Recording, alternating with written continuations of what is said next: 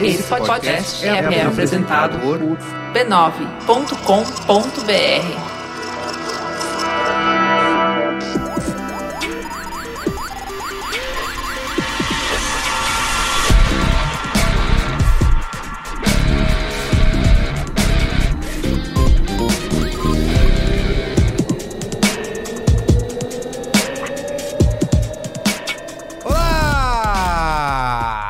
sou o Carlos Merigo, esse é o Braincast 200! Finalmente chegamos, depois de muita promessa, muita discussão, muita Podia entrar a polêmica. vinhetinha da Globo agora. É. Isso, do Beto Carreiro, achei Ou que então, era. pá, Essa, por favor, essa. Por favor, essa. Essa música é demais, né? Por favor, essa. Comemorando 200, 200 semanas gravando isso aqui. Quantas horas deve dar essa... Faz aí. Muita, muita, muito mais horas do que devia, pra Viu, falar a né? Mais verdade. cinco horas por programa. 400 Ou seja, horas. se você ouviu todos esses programas, quantos dias da sua vida Você ganhou. dedicados? Você aprendeu... Quantos dias da sua vida Você- não voltam mais? você deu risada, você se divertiu, a sua viagem até o trabalho foi mais curta. Você chorou, você se apaixonou, Isso, Vem- você sofreu. Tantos momentos lindos. Venha rir e se emocionar. né? Vocês estão ouvindo aqui as vozes, estamos com o elenco completo. Cristiano Dias, Boa noite, internet. Boa noite, Brasil. Alexandre Marão, Olá, Braincasters! Luiz e Assuda, No pique, no pique. Luiz e Gino Jovens. e Gustavo daqui no Mafra. Fala aí, Guga. E aí, beleza? Guga tava dormindo. Guga dormiu. Na hora que você falou meu nome, sumiu sua voz. Ah, entendi. Direto à faixa de Gaza. Tá com delay, é por isso, é, é até chegar no Líbano. Não, ele é né? o Márcio Canuto lá no meio da galera. Hoje, hoje só que só acaba amanhã. Muito bem. Uma, Então, dú- uma dúvida que eu tenho, na edição o delay do Guga some? Não. não sei, alguém vai ter que fazer isso. Caio Corraine? Caiu. Ah, é, vamos lá. O Caio Corraine. Corra- Corraine é tanto tempo já editando o Braincast também. Vamos soltar a vinheta dele? Vamos soltar. Caio Corraine. Muito bem, hoje o tema não poderia ser outro que não, né? Que não o quê? 3x0 é goleada? Interrogação. Em ponto de interrogação. Temos aqui, além das nossas opiniões, que vocês já sabem, que já discutimos. Estamos a- numa mesa redonda. Estamos numa mesa Então, redonda. a pergunta é assim: um, dois, três. É goleada? Eu queria, eu achei, eu achei que nesse complemento o Carlos ia inclusive falar isso. Ele ia falar: Não estamos sozinhos, estamos na companhia dos calçados de Polino. ah, não, não trouxe isso. Cara, Hoje só acaba amanhã. É. Meus amigos, que programa especial aí. Que programa especial. temos opiniões de um comitê de notáveis que Se, reunimos. se tivesse, se o áudio tivesse vídeo, você veria que somos todos de smoking. Isso. Com Festa champanhe na gala, mão. festa de gala. Que a gente vai chamar um a um aqui. Bom, o, opinião. o, o Yasuda no intervalo vai estar smoking, mas tudo bem. Ah, Ah, Ah, Maronada tempo que não 200, tinha uma Maronada Maronada. 200 aí. Maronada. Solta a vinheta da Maranada 200. Muito bem. Então é isso. Comentários, Olha, comentários. boa. Isso. Então vai, faz o robozinho aí. Pipa, pipa. Comentando os comentários.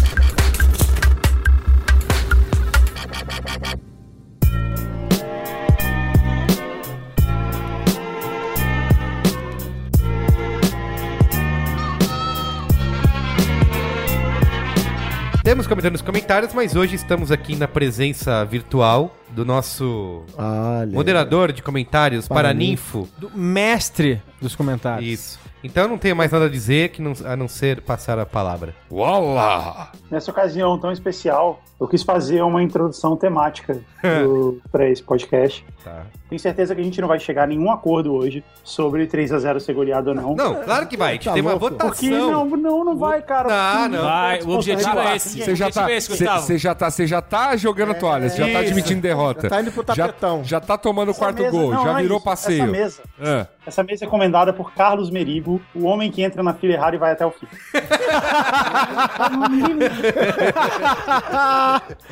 Não é nada encomendado, vai completamente teve, tivemos uma, como que é o nome da auditoria? Auditoria. Tá, Reunião tá. de notáveis. Não, não, pera, mas ele entra na fila errada e fala assim: Ai meu Deus, eu entrei na fila errada, o que, que eu faço agora? Eu não posso sair da fila errada, eu não posso na fila do lado, porque errado eu não posso, eu vou atrapalhar o pessoal da fila do lado, eu não posso, o que, que eu faço, meu Deus? Agradeço o carinho da torcida, viu? Olha aí, olha, olha tá Muito vendo? bom. Tá vendo? Na hora com um programa especial Isso. pra todo mundo Vai lá, Guga. mandar. O Carlos é o símbolo da teimosia, mas todo mundo aqui, ninguém vai recuar. Mas uma coisa, eu acho que todo mundo aqui vai concordar. Só tá credenciado a discutir futebol no Brasil aquele que souber de cabeça a escalação da seleção de 70. Alguém, alguém discorda? Não, eu não era nascido. eu não É, nem eu. Eu discordo. Não, não, 82 eu Eu não sou jornalista Saber, esportivo pra saber escalação de Não, não, seleção. eu não sei. Não, Eu- então, eu vou Tá. falar pra vocês essa vergonha, já vou falar aqui, anota aí pra próxima, ok? Tá bom. Félix, Carlos Alberto, Brito, Piazzi, Everaldo, Clodoaldo, Tostão e Gerson, Jairzinho, Pereira e Venino, anotaram? Tá, eu tinha, que, Anotado. eu tinha que ter feito esse questionário com todo mundo que participou do. Isso aí, todo mundo, ninguém não pode falar. Teria sido bom pra você ter certeza se eles estão começar, credenciados ou não. pra começar, não podia falar sem saber essa Tá escalação. bom.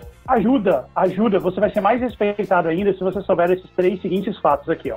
João Saldanha era o verdadeiro técnico do time, saiu porque a ditadura militar não gostava dele. Entrou o Zagallo, que só deixou o time jogar, não, teve nada a ver com a vitória. Isso, isso é um consenso. Tadinho do Zagalo, gente. Zagalo é o Forrest Gump da. O Dario, Futebol. Dadá Maravilha, só foi convocado porque o presidente quis. Era o Dadá Maravilha, era um dos melhores jogadores da época, mas isso ficou colado na imagem dele, todo mundo sabe, ok? Todo mundo. E o Marco Antônio, que era o lateral do Fluminense, lateral esquerdo do Fluminense na época, era melhor do que o Everaldo, que era o lateral esquerdo titular da seleção. Não precisa ser- isso não precisa ser verdade ou não, esse é um consenso da história. Então, eu acho essa história do Marco Antônio e do Everaldo muito bonita porque a gente conseguiu se criar uma polêmica sobre jogadores que realmente não importam. Tá. E aí eu pensei o seguinte, não seria legal se eu falasse como seriam os podcasts da família B9 se eles fossem da seleção? Claro. Vai dar super certo. É agora, hein? Mas não seria ainda mais legal se eu falasse quem seriam os podcasts da família B9 se eles fossem jogadores medianos e não importantes da seleção? Ai, meu Deus Seria do céu. incrível. Ai, É tudo que eu quero. Isso. Lá vem. Lá vem, é. Então, o Caixa Histórias, ele seria o Ricardinho. Tá. Ricardinho correto, se posiciona bem, toca de lado quando precisa. E tava lá pra... Você tá falando de qual, Ricardinho? Mas o Ricardinho era traíra. Ricardinho Judas? Ricardinho traíra. Ricardinho do, de 2000, que entrou na seleção de 2002. jogava- Judas! Traíra, Judas, Judas. Filha da puta! É, é dedo duro. X9. Pouco pixel, seria o Amaral. Por quê? Carisma puro e Confiável, pega jogador- gostoso. Jogador confiável, tá sempre lá, é engraçado. Confiável. É, todo mundo aqui ao dia, certo? Tá. Mupoca seria o Marcelinho Carioca. E por Marcelinho Carioca você quis dizer, você quis dizer um jogador irrelevante. É o pezinho. eu, Safado? gosta- eu gostaria Moleque? de, eu gostaria de, Pé de anjo. gostaria de dizer que em nome da, da, da nação corintiana, Guga Mafra, Tem mais mundial ah, que o Palmeiras. puta que eu pariu. Relevante na seleção. Eu É, na beleza, seleção. exato. tá. Tem mais mundial que o Palmeiras. Mas de coração, cara. Tem mais mundial que o Palmeiras e pau no cu da seleção, velho. Ô, Guga, o Mupoca é moleque safado? Safado moleque? O Mupoca, é- o. Mupoca é falso santinho, é isso? Fingir que era santinho, era, era crente, mas só fazia merda. É isso? O Mupoca é isso? Ah, ele gosta, mas ele gosta de arranjar briga, como você acabou de ver aí. Salve de palmas pro Gustavo Mafra. Que... É, pois é, você chama ele de um dos maiores ídolos da história do Corinthians e o cara ficou com raivinha. Não entendi. Não, é porque ele falou em jogadores irrelevantes, cara. Irrelevantes. Tô puto. Na seleção, tá certo. Relevantes, não, jogadores medianos, eu não falei relevantes, eu Falou falei jogadores medianos. medianos da seleção, Tá bom, tá Vem. bom. ok? Tá bom. Segue o jogo. Tá valendo? Tá Tá valendo. valendo. É, se, o- se- eu vou falar uma coisa. Se o projeto do Pô Fechou tivesse dado certo... em Só tem craque 98... Aqui, cara. Ricardinho, craque. Amaral, craque. Marcelinho, Carioca, craque. Tá feia a Tá coisa, bom. gente. Segue o Ricardo- jogo. Amigo o Edmundo. Polêmicos, polêmicos. Tava Tinha sempre tudo- confusão. Tem tudo pra ser uma estrela, pra ser o melhor jogador do mundo, mas só que o cara não foge de briga, não foge de polêmica, fala o que dá na cabeça. Atropela a gente, né? Amigo. Tá é. Mamilo, tá bom. Tá. Código aberto seria o Alex. Lembra do Alex? Qual deles? Palmeiras, Fenerbahçe, Cara do Palmeiras? Fenerbahçe, Ah, o Alex do Curitiba? Isso. O Eterno Alex. Eterno Alex. Tá. Sabe se preparar, sabe marcar gol, mas ele tá lá pra fazer os outros brilharem. Código aberto. Muito bem. o Zing. O Zing seria o Leão. O Leão, pô, Leão, porra, o Leão. goleiro, foi- o goleiro? Leão Goleiro foi, Leão, uma carreira longa, Pera aí, mas o Leão carreira foi longa, goleiro. sólida, Leão com- foi goleiro. também confiável, Carreira sólida. tá sempre lá, Isso aí. Não é? Gostei. E, e finalmente o Braincast seria É. o Túlio Maravilha. Caçado, confiante, Mil gols, mil gols. marcou mil gols, É um pouco egocêntrico, mas todo mundo gosta dele. Muito bom. Tá de parabéns, Gustavo. Não sei se foi um elogio pro Braincast, mas eu Ninguém- vou... Nenhum dos Isso. podcasts sabe. Oh, esse- essa abertura do Gustavo daqui no mapa É meio nos lembrou. O Zing, o Zing nunca usou aquelas camisas do leão, né? É, Sabe o que me lembrou? Me lembrou o discurso de 111 anos do Bilbo Bolseiro no, no Hobbit. 111. Não, no, Senhor- no começo do Senhor dos Anéis. Que é mais ou menos isso. Ele faz o discurso, todo mundo fica olhando pra ele com uma cara de cu. Ninguém sabe Ninguém muito bem sabe. o que, que ele quis dizer.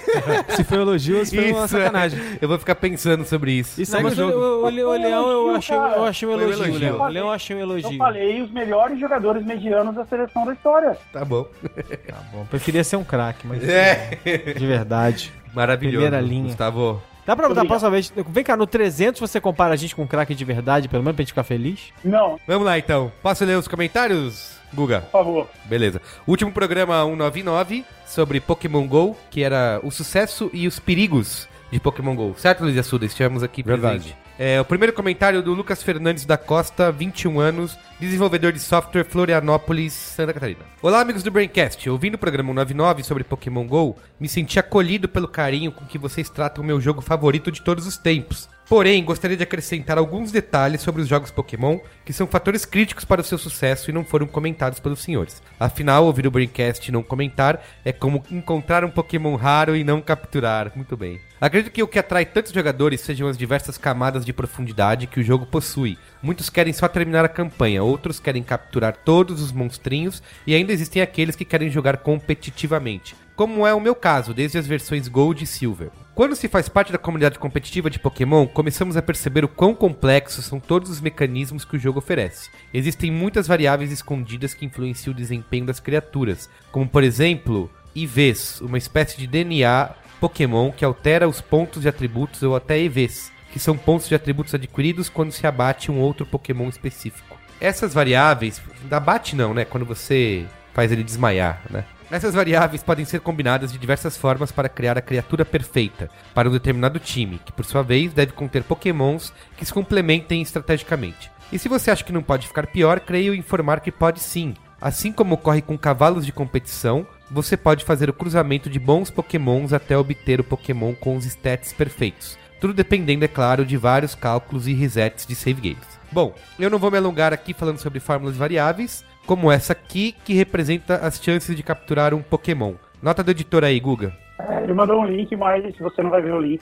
porque tá no, no, no texto. Tá bom. E esse é um programa em áudio. Mas se você procurar a chance de capturar um Pokémon no Google, provavelmente você vai ver o que ele tá mostrando aqui. Beleza. O que eu quero dizer é que falta no Pokémon GO esse tipo de profundidade que motiva os jogadores a passar mais tempo jogando. É muito fácil conseguir jogadores pelo fator novidade, mas creio que a retenção vai ser baixa, pois não há muito o que fazer além de colecionar Pokémons e fazer batalhas lineares. Não há profundidade que mantenha os jogadores interessados em chegar ao próximo nível. Nos últimos jogos da franquia, o nível de competição era tão grande que a comunidade desenvolveu programas de computador que ajudavam o jogador a calcular o estado de gerador. É aí que eu largo esses jogos, porque sempre vê algum cara fazer isso. Calcular o estado do gerador de números aleatórios, que não era tão aleatório assim, pois era determinístico. E faziam cálculos de quais ações deveriam ser realizadas para fazer com que esse gerador chegasse a um determinado valor e então o jogador pudesse capturar os melhores pokémons possíveis. Mas por que, que as pessoas acham que o jogo vai ser exatamente pra sempre como ele é agora? Eu não sei porquê. É, eu ia citar o filósofo Pois é. Alexandre Maron, que não se deve tomar as coisas só pela versão 1.0. É, isso aí. Ainda que alguns chamem isso de trapaça, mesmo que não seja, pois não estamos manipulando o código do jogo ou explorando algum bug, é esse tipo de coisa que torna o jogo profundo. A comunidade de Pokémon competitivo é tão organizada que chegou a criar regras e categorias específicas para evitar que features que dependessem exclusivamente de sorte ou fossem muito desbalanceadas fossem banidas dos torneios, o que torna tudo ainda mais justo. Enfim, Acredito que o que falta mesmo no jogo são mais coisas para fazer. A jogabilidade é muito repetitiva e linear, precisamos adicionar complexidade ao jogo, mas fazer isso de uma forma que os jogadores casuais não consigam ver. Isso não pode ser uma barreira para eles e ao mesmo tempo deve ser um novo caminho escondido para aqueles que quiserem extrair mais dessa experiência. Fica aí a minha opinião como virgão do Pokémon. Se quiserem saber mais sobre as fórmulas e toda a estratégia e matemática envolvida, deem uma olhada nesse site aqui, que é praticamente uma FIFA do mundo Pokémon. É o www.esmogon.com. S-M-O-G-O-N.com. Não tem www. Mas pode pôr o www, né? Se Sei quiser. lá, Eu tomara. não sei não. Link Tomara- amigável pro Yasuda. tomara que dê mesmo. E pro Guga também. Eu concordo com ele na parte de que hoje o Pokémon GO principalmente para seres humanos normais como nós, é basicamente ficar correndo atrás de pegar Pokémon, o que é divertido no famoso microtédio, né? Ou na caminhada e tal. Mas já, já citei o filósofo Alexandre Marão, é só a versão 1.0. A gente não pode pensar em jogo celular e afins do mesmo jeito que a gente pensa em jogo de videogame ou pensa no Office 95, né? Que Sim. vem a caixa do Office 95. Isso, é. Aí você tem que esperar até o Office 97 para ver o que vem de novidade. Espera-se que ele seja. Por enquanto, os caras estão tão preocupados em lançar em todos os países, ainda não tem nem no Brasil. Então, promete e aguardamos novidades. O rumor é que Afonso chega no. Brasil nessa quinta-feira em que o Braincast vai ao ar. Olha aí. É mesmo? Isso. Coincidência? Coincidência? Eu acho que o que ele quis dizer com o e-mail dele é que 0,1% das pessoas que são muito fãs de outros jogos de Pokémon não vão gostar tanto assim desse jogo do Pokémon. Acho que, resumindo, é isso. Você tá vendo a galera maluca aí na América atrás de Pokémon? O tempo inteiro. Ah, é? Você tá, Ah. jo- você tá jogando ou não? Claro que não. Então, eu não tava, mas o meu amigo Yabu esteve aqui me visitando esse fim de semana. E ele E- levou essa febre. Não, e, e ele, a gente fez um acordo. Ele voltaria pro Twitter e eu é, jogaria Pokémon. Bela É isso que vocês justo, resolveram é nesse fim de semana. um encontro global pra resolver Valeu a passagem dele. Foi, você vê que foi um acordo muito produtivo e muito benéfico pra humanidade. Lógico. Muito e bem. eu tô jogando todos os dias como eu prometi, mas eu não tô achando grande coisa, não. Tá bom. O Cris Dias tá triste, que ele voltou da América, tava virando o, O mestre O bichão. Pokémon na o bichão mala aí, mesmo do Pokémon e agora E não tem. tá triste aqui. Tava saindo da jaula. Mas quando, quando tiver aqui no Brasil, você pode continuar jogando de Eu onde você parou, né? Sim, nível, meu o- nível 8 permanecerá. Olha só, nível 8. Qual é o máximo? 200 mil, sei lá. Tá bom. Uau! Luiz Assuda, lê o próximo comentário aí. Henrique, 26 anos, jornalista em Vitória, no Espírito Santo. Salve Braincasters do meu coração. Durante o programa, foi questionado se Pokémon GO seria apenas mais um fogo de palha ou duraria um tempo considerável. Com a minha experiência de jogador de Ingress, é isso mesmo? Ingress? Isso. Isso. Constatei que existe... Que o Cristiano falou que é chato, pra Dedéu. Chato, chato. Ah, certo. Com a minha experiência de jogador de Ingress, Quase apanhou. Constatei que existem jogadores que não passam do nível 7 e existem os apaixonados pelo jogo, que fazem viagens semanais de carro para fechar mega fields, ligação de três portais que criam uma camada verde ou azul em uma área do mapa e vencer a disputa de Mind Units Não entre as falei? equipes. Não falei? Sei que parece confuso, demorei para entender a história também. Basicamente, o que eu quero dizer é que por mais potencial que o jogo tenha, nem todos estão dispostos a perambular pela rua gastando toda a bateria do celular em poucas horas. Esse jogo tem muita chance de virar um nicho.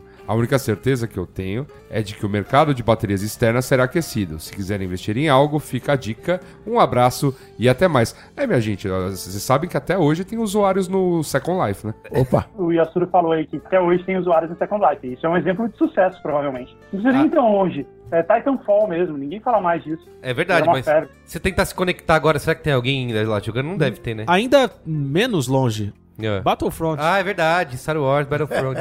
Cristiano, todo era- dia de manhã, ele me contou uma vez em segredo, todo dia de manhã, Eu tentava também. Eu antes de tomar, ca- tomar café da manhã, ele liga, vê a rodinha ali acontecendo, ele sozinho. Cara, e tá sala. ninguém pra jogar. Aí quando caiu uma lágrima, E tem umas promoções malucas, estão vendendo o jogo já por 30 reais, só que 40 vocês reais. sabem que sabe? saiu, tá saindo essa semana o modo offline. Ah, é? O campanha? Eles... Ah, não, não, não, não, não é campanha. Ah. É offline com bot. Ah, Eles deram o braço torcer. merda? Ah, entendi. Você tá jogando Tristeza, com... hein? Ah, que, Que tristeza. Faz uma campanha que vai ser um sucesso eu vou comprar, inclusive. Vou avisar a galera lá. então. Avisa. Liga, liga lá, liga lá. Então tá bom. Mas aí, Mas, será, mas, mas, o mas- Yasuda falou uma parada aí.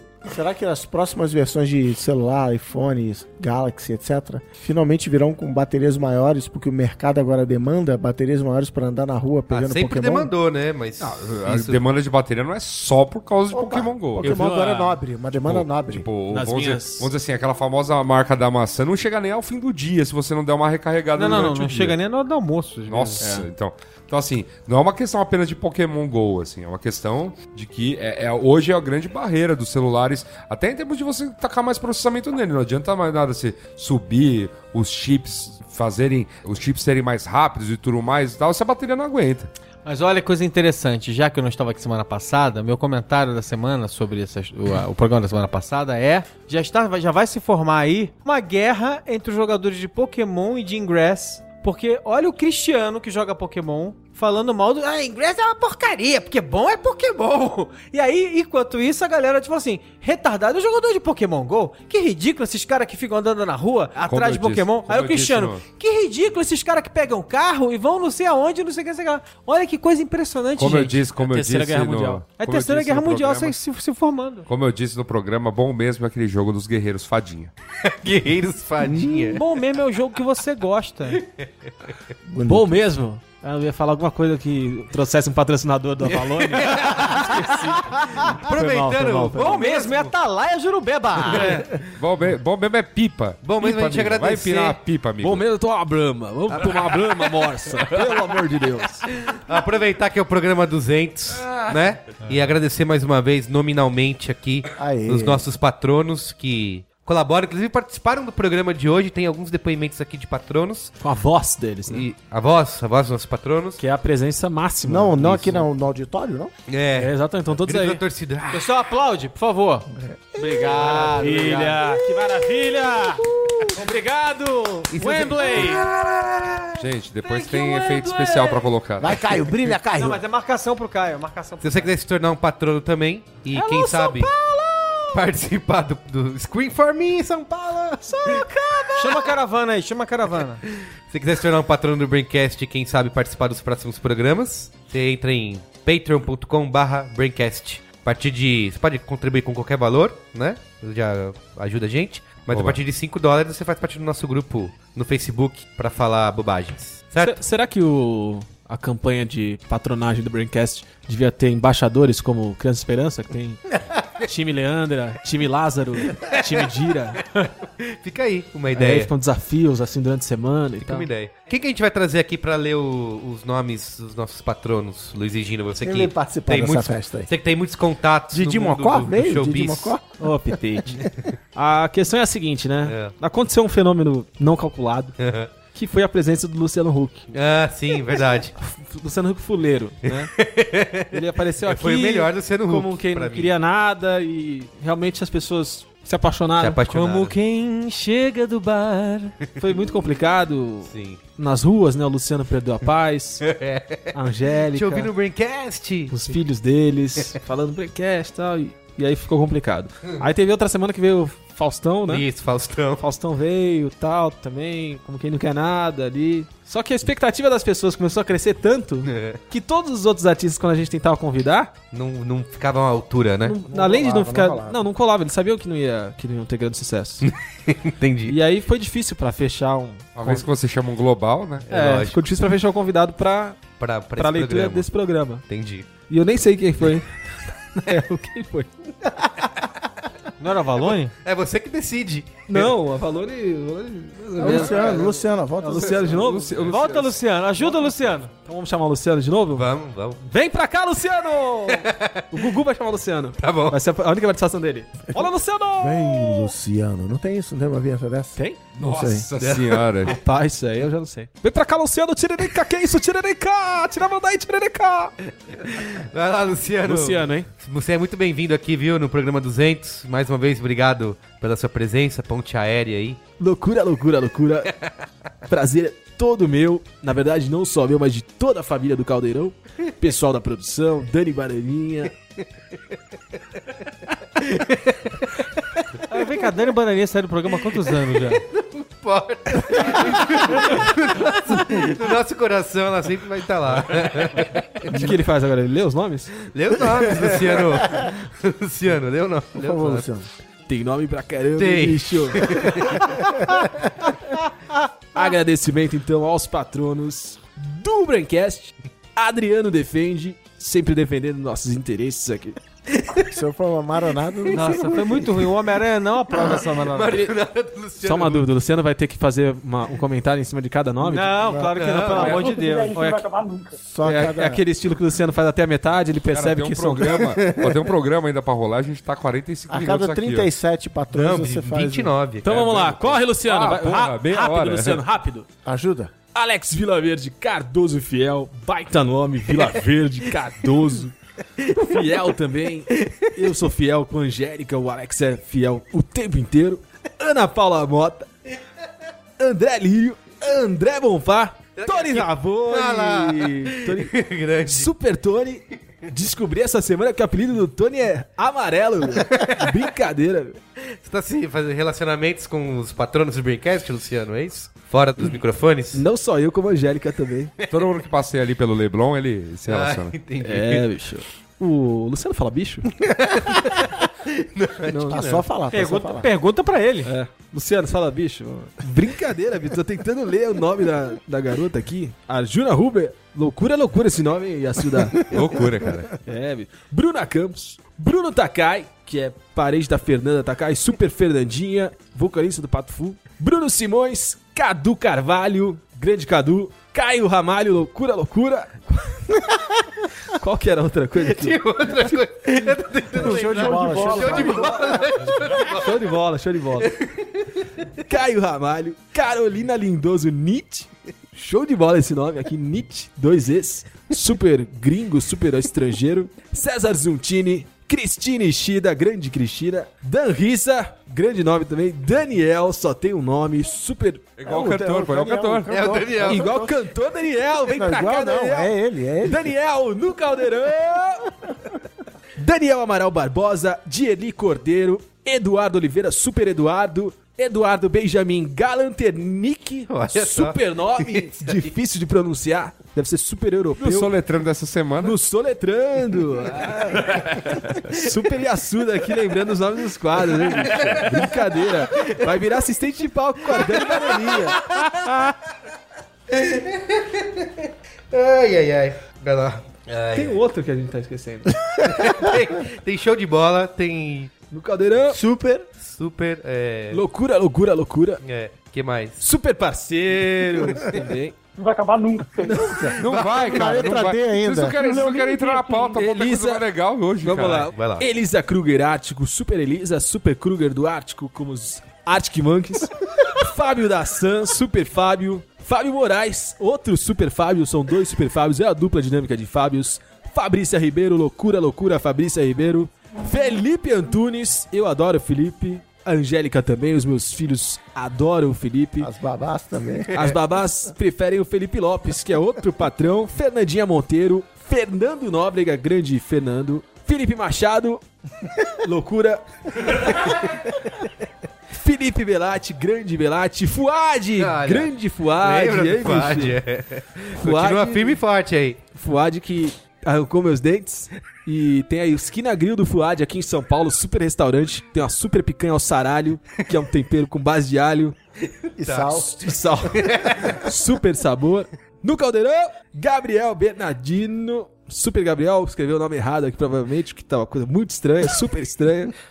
Gabriel Albo, Giovanni Álvares, Álvares, Super Giovanni. Tô tentando ler o seu sobrenome, super sobrenome também, uma loucura. Giovanna Michelato, aprendi a falar o nome dela, o sobrenome dela, que é de raiz italiana, super Itália, super país. Que é super, logo ali. Super bota. Osteria. Lá tem osteria. lá. Osteria francescana. Eu adoro comer lá. Não preciso ficar três meses na a Angélica também. O Yasuda também. Adora comer tortellini lá. O Glauber, Super Glauber, não tem sobrenome também, mas tem muito carinho pela gente da equipe do Caldeirão. Gra... Eita! Grasshopper. É isso mesmo? Sei, não vamos zoar o nome. Pula, do- Luciano. pula. Ele, ele preencheu aí, Grasshopper. Super Guilherme, Não. aqui também. Grande parceiro, ajudando muita gente por aqui no Caldeirão. Gustavo Zani, Gustavo Carrijo, Super Gustavo, Res Grigorovitz, Ó. Super Res, um dos mais queridos patrões aqui, tem um nome Isso, ele falou que a gente quase acertou o nome dele. Ainda emblemático, é- envolvente. é. As babás do Super Bowl. Bento. É Bento? Como é o nome do filho do seu? Sei lá, Murilo? não faço ideia. Tem que saber o nome do filho também. Vai. Meus filhos adoram Res Grigorovitz, super nome Grigorovitch. Wits. Puxa, difícil. Igor Henrique, Super Igor Henrique. Igor é mais um. Isabela Cabral. Ítalo Cestari ou Cestari. Depende da região que você tá do mundo. Se é Itália ou Brasil, Super Brasil, Super Mundo. João Caçanho Júnior. Um detalhe aqui é que o Super Manon, o Super Yasuda saíram pra fumar. Saíram tá, tá um puto. Nem, não estou prestigiando a leitura Estão de... completamente super chateados com o que tá acontecendo, super entediados. João Pedro Maciel, JP, grande figura, Maestro Billy, só na caixa. José Guilherme Sonoda Dantas, Kimi Hirota Tunkus. Legal. Eu adorei esse nome. Lembrou aquele filme Os Três Ninjas, lembra? Que um era... Lembra Os Três Ninjas, o filme? Que eram três irmãos. E aí o primeiro era... Você será... Katanawara. Você, o segundo será... Chompawara. E o terceiro será Tum Tum. é muito bom isso. Christopher Murata, Lívia Rodrigues, Lucas Silva de Deus, super religioso também aí. Lucas Capdeville. Capdeville é nome de. do quê? Seguro, não é? Patrocinador do Super Capitalização. grande abraço pro Capdeville, capitalização, super parceiro aqui do Galão. Grande força que estão dando pra gente. Lucas Polo, Lucas Pessoa Dib, grande Dib também, super parceiro, restaurantes Dib, comida árabe de primeira aqui em São Paulo. Lucas de Souza Figueiredo, Armando Bagunça. Armando Bagunça é sacanagem. A pegadinha? Botaram a pegadinha? Porra, Merigo. Até porque tá fora da de ordem alfabética. Armando, Ba- Armando Bagunça, Tomás Tu... Opa! É, Lucas... que é uma, é uma zoeira... É, saudável. Isso, pré-escolar.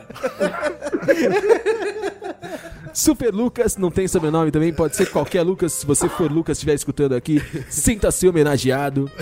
O Luiz Fernando Assis é um grande amigo. Luiz Ferreira, Luquinhas com Z, que é o patrão ouvinte aí que ainda tem 12 anos, usa um nick que ele usava no. Como era o nome daquele jogo? Tibia. Usava no Tibia, Luquinhas com Z. Marcelo Pelica, Super Pelica, ele. Ele que só dá surra, você sabe como, né? Com a luvinha de pelica, bicho. Tá pensando o quê? Marco Batistucci, super goleador aí da Roma, da seleção argentina. Matheus Fiore Shewen, super nome sonoro pra caramba também. Angélica adora, os meus filhos se divertem. Miguel Nakajima Marques, super piloto de Fórmula 1, Nakajima. O Nakajima não, o Katagrama, que era o Katayama. né? Naide Souza, Super Naide, Pedro Fernandes, grande figura, Pedro Fortunato, Pedro Dias Aguiar é sacanagem também? Passa os dias aqui. Mais uma zoeira pré-escolar aí. Pro Luciano. Passos. Pedro Ribas, Super Pedro, Bart Simpson que preencheu. Peterson Santos, super nome. Peterson era um personagem, não era? Do... Mano, ele inventa. Ele, ele, ele tá, ele tá se dando o trabalho de realmente tentar inventar, inventar alguma coisa pra falar de cada nome nessa É, altura do ah, campeonato. falei, é. Valeu a patronagem. Rafael Trotti, Ah! Não, não, Esse não é. Rafael Cerqueira, Super Rafael. Ra- Ah! Sabe o que tá super acontecendo? O Super Guga Mafra lá na Como é edição. Super Califórnia tá super escrevendo os nomes aqui pra, pra super me fuder. Ao vivo, Em no tempo Caldeirão. Super Raul Mendes, Super Heineken. ele tá mexendo no texto? Super Heineken, tá mexendo. Ah, filho da mãe. Safado. Heineken. Pa- para aí, Guga. Heineken, tá aqui, Heineken. É com R-E, né? Esse, esse não fui eu, não. É. Super Heineken. Renatinho Mesquita, Super Renato, grande O, figura. Gu- o Guga tá recebendo lá os patrocínios e tá botando os nomes no meio. Loucura, loucura, loucura. Roberto Furutani, ele que. Ele anda fazendo o quê? Ele anda. Furutani. É melhor não continuar. Rodrigo Scheffer, Super Rodrigo, nome poderoso, Scheffer também. né? Rogério, Sandro, Dani Bananinha, Sérgio Maia Freire, Silvia Gurgel, Vitor Augusto Tateoki, Wesley, que se for o super volante do São Paulo, pode ir pra super puta que pariu.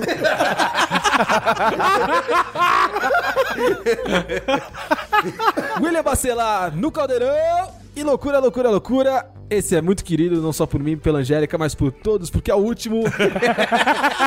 William Hirayama. Muito bem. Boa, boa, palmas. Parabéns. Valeu, Vamos pro Luciano. colé, boa. Vamos pro colé. Acabou o programa, valeu. Retira o seu cachê ali na, na saída. Super Cara, parceiro. sua, sua imitação do Luciano Huck realmente Vamos, Ai, premiada. vamos pro Lata Velha? É. Ó, antes- Lado oscilar com o super designer que não é arquiteto, não tem diploma, mas tem super força de vontade. Como ele chama? É, é, como é que é o nome dele? Marcelo. Luiz e Assuda. Marcelo Rosenbaum no Caldeirão. Como que não tem diploma, né? Não, designer, não, é- não, é, não é arquiteto, não. tá fazendo um monte de força merda. Giro não se conforma com a segunda temporada de Decora, cara. Absurdo. Antes da pauta, eu preciso fazer agradecimentos especiais aqui a todo mundo que ajudou a fazer o programa 200. Agradecer vocês que ajudaram a fazer aí 200 programas. Cris Dias, Alexandre Marão, Olha aí. Luiz Que Assuda, prazer, hein? Luiz Reagino, Como é que é o meu nome? aqui no Mafra, Como é que é meu nome? Luiz e Gino. Luiz e Agilo. Super Luiz e Gilo.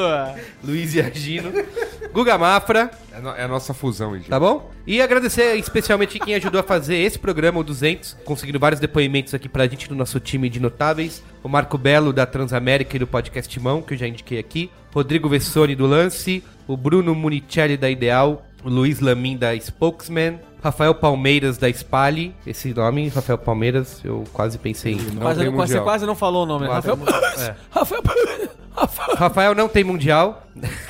não tem mundial. Guto Francischini, da Esporte Negócio. Lid Faria, da Fundação Casper Libero. Danilo Lavieri, do All Sport. Renata Nakarato e Danilo Barros, da BR Mídia. Luiz Gino. De novo, Luiz eu? Assuda, é, porque você... Duas além vezes? De, Luiz além e dos Agino. 200 programas, você foi vital aqui no programa 200. Que mágico. Rafael Silva e minha querida e amada Juliana Valauer. Beijo, aliança, beijo, bom. aliança. Ah, garoto. Comemora. Vamos pra pauta então? 3 a 0 goleada. Vamos lá? Vamos lá. Vamos.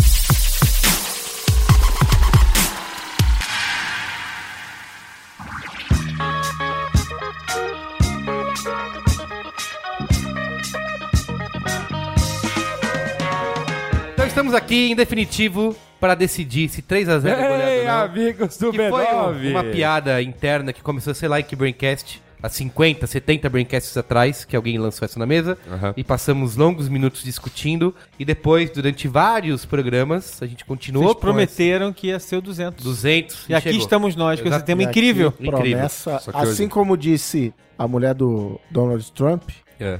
a coisa mais valiosa que você tem é a sua palavra. Tá, é isso. Principalmente se ela for original. Origi- Se ela for roubada da Michelle Obama. então nós prometemos aqui. Então o que, que vai acontecer nesse programa aqui hoje? Nós, obviamente, vamos poder comentar e tudo mais e falar as coisas, mas o que vale são os votos, né? Vamos fazer a apuração aqui em tempo real de votos do nosso comitê de notáveis para decidir. Nós não vamos votar, nós já votamos, é isso. Podemos ao final, se quiser votar. A gente pode votar. Não, eu, eu Acho que, nosso, a gente não só vota, de- como nosso voto não, vale dois. É, não, pera, quando acabar, dependendo do resultado, cada, aí o nosso voto Cada vale voto 30. Boa. Então Eu vamos tô com a chegar. súmula no- na mão aqui. O Cris Dias está com a súmula, ele vai anotar voto a voto e a gente vai chegar. É votação do impeachment, minha isso, gente. Vamos lá. exatamente.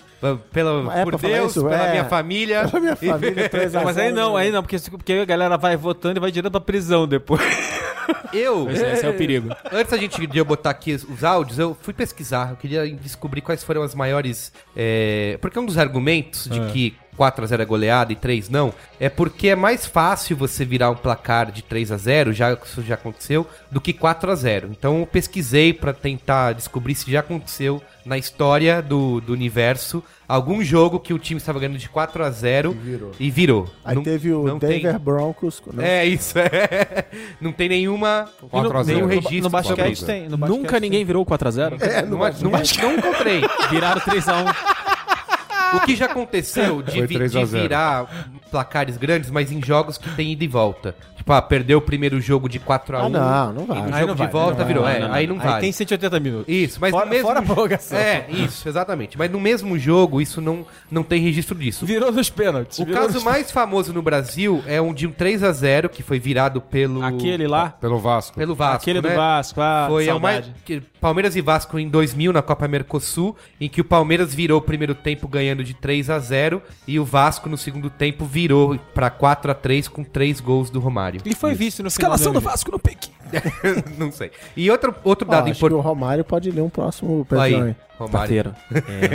E acho que outra coisa importante dizer é que eu Não, peguei um dado aqui do último Brasileirão 2015. Não existe Mas confeio. peraí, peraí, amigo. Antes de você falar desse outro dado, deixa eu refutar estatisticamente esse dado que você jogo não tem a menor relevância. Ah, Porque em milhares, milhões de jogos de futebol que já aconteceram na história, você ter achado um jogo de 3 a 0 que virou é a mesma coisa que zero, estatisticamente, não tem valor nenhum. Não, não foi jogo. é porque não é comum. Não, foi, a- Não, Não, tava três, 3 era a 0 E aí virou. Não tem jogo, não, não Então, achei três registro. Teve aquele então, virada de com 4 quatro- Não Aquele- tem registro, não tem registro, não Foi- tem foi registro. Liverpool, é. 3x0, 3x3. 3x3 foi isso. E aí o Liverpool ganhou na. E não na teve um prorrogação. 4x0, assim, É teve isso aí. 3 já tava... 4x0 não teve nenhuma virada. E que 3x0 teve uma única virada. Não, teve mais. Não, Essa aqui é do mais Liverpool, a gente famosa. Essa é a Mais mais famosa. A mais famosa. Foi uma decisão de Copa Mercosul, é por isso. Mas acho que esse levantamento está muito fraco, porque tem que ter um número, um número exato, assim. Cadê os números da FIFA? Não, mas, mas quer número exato, é, vai, a gente faz o programa do, do futebol Não, não, americano. não, não, não, não, peraí. Quer número exato? Eu tenho número exato. Tá falando com o Guga Mafra, rapaz. Fala sério. Vai lá, traz o número O Guga exato Mafra ativou o, o departamento de Analytics da FTPI pra pra descobrir. descobrir. Tá bom, vai lá, Guga. Em 188 mil jogos do Campeonato Inglês, 30 mil tiveram placar de 1 a 0. Tá. Oit- é, 85% dos jogos, nenhum dos times marcou mais de 3 gols. E apenas 1,4% dos jogos acabam em 3 a 0 para o time visitante. E 4,8% dos jogos acabam por 3 a 0 para o time mandante. Ou seja, 3 a 0 é um placar bastante raro. Precisa Sim. de mais de 20 jogos para um jogo ser 3 a 0. Desculpa, isso é um placar exatamente raro. Cara, Claro que é. velho, ó, vou- vou- ó, vamos lá. Você, viu o que eu Tem... falei? Você acabou de ver o que eu falei? 188 mil jogos. Você falou em porcentagem, cara. 1,4 dos jogos. Você falou em porcentagem. Um, em um a cada 20 jogos, cara, isso é um turno de campeonato brasileiro, amigo. Pra um cada time. 20 jogos. Não, não, Isso é nada, É Guga. isso aí, vou com o relator Yasuda. Isso é nada. Um por rodada, uma 20, vez jo- por rodada. 20 jogos são duas rodadas de campeonato brasileiro, Começou o dedo na cara, hein? não, cara. É, bastante, é raro o suficiente pra. O é, Guga, é, novamente, o- pra- se um a cada 20, ó, o- presta atenção, um Mas a cada calma. 20, significa que a cada duas rodadas do Campeonato Brasileiro tem esse placar. Pera, pera, pera, pera, Mas aí vocês estão comparando. Não, não, é, estatística- uma- Vocês estão comparando maçã com banana. Você comparando, Não, é aí tem que pegar a estatística do Campeonato Brasileiro. Tudo bem, E aí, mas campo- pega o Campeonato Inglês, tem Brasileiro. 20 times também. O Campeonato Inglês tem 20 times. Então, a cada, a cada rodada de Campeonato Inglês, nós temos 10 jogos. Você tá falando que a cada 20 jogos, um acaba com placar desse? Tô falando, Não, não, não, uma não vez a cada duas 20 jogos. rodadas vai ter. que precisam de mais de 20 jogos pra oferecer pro ouvinte aqui uma Ah. perspectiva mais realista pra gente não ficar falando em porcentagem. É bastante jogo, eu acho que é bastante Pô, jogo. Não é comum. 1,4% dos jogos acabam em 3 a 0 pro visitante e 4,8% acabam em 3 a 0 pro mandante. 4,8%. Sim, arredondando jogo- 5%. Não, não dá 5%. Dá Tá. algo perto de 3%. Eu não consegui uma estatística melhor do que essa, pelo tempo que eu tive para me preparar. Mas agora tem o seguinte: o importante da goleada é que ela aconteça. Então, a gente está numa parte da estatística em que o negócio é raro, mas ele acontece com certa frequência, é o sweet spot perfeito. Senão a gente pode dizer que goleada é 10 a 0. Aí nunca acontece. E quando acontece é incrível. Não precisa disso. A gente pode ter uma gradação. A gente pode ter uma goleada, goleada histórica, goleada homérica. E pode ter um placar clássico. 3x0. Não, não, não, não, não. não. Que placar. Onde, onde, Luiz, até você, até tu. Ah, mas tem os caras aí que falam aí. é. É, eu, eu acho o seguinte, eu acho que goleada... só eu que botei esse nome. Pera, pera, pera, Não pera. acontece. Desde 2014, goleada é só acima de 8. 2008. Porque 7x1 é pouco. até 2014, goleada era outra era uma coisa. A partir de 2014, goleada é só acima de 8. Não, par- é, é, é, tem, tem, a- tem as graduações da goleada. É, o virou o passeio, eles estão chegando de novo. por aí vai. Vamos ouvir a opinião aqui do. Ai, que tristeza, gente. Realmente é Vamos ouvir a opinião infeliz. do Zé Elias. Lembra do Zé Elias, Luiz? É, olha, Opa. Zé da Fiel. Zé da Zé da Fiel, o grande Zé da Fiel, que hoje é comentarista na SPN. Opa, por Ele favor. mandou uma opinião aqui pra gente, vamos ouvir.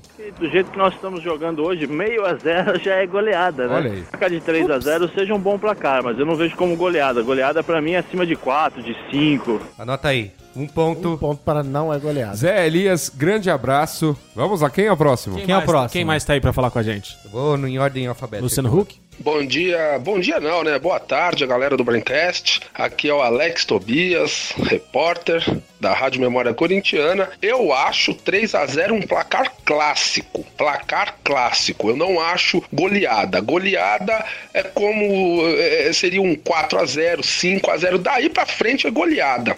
Agora, 3 a 0 independente do adversário, independente da situação, é um placar clássico.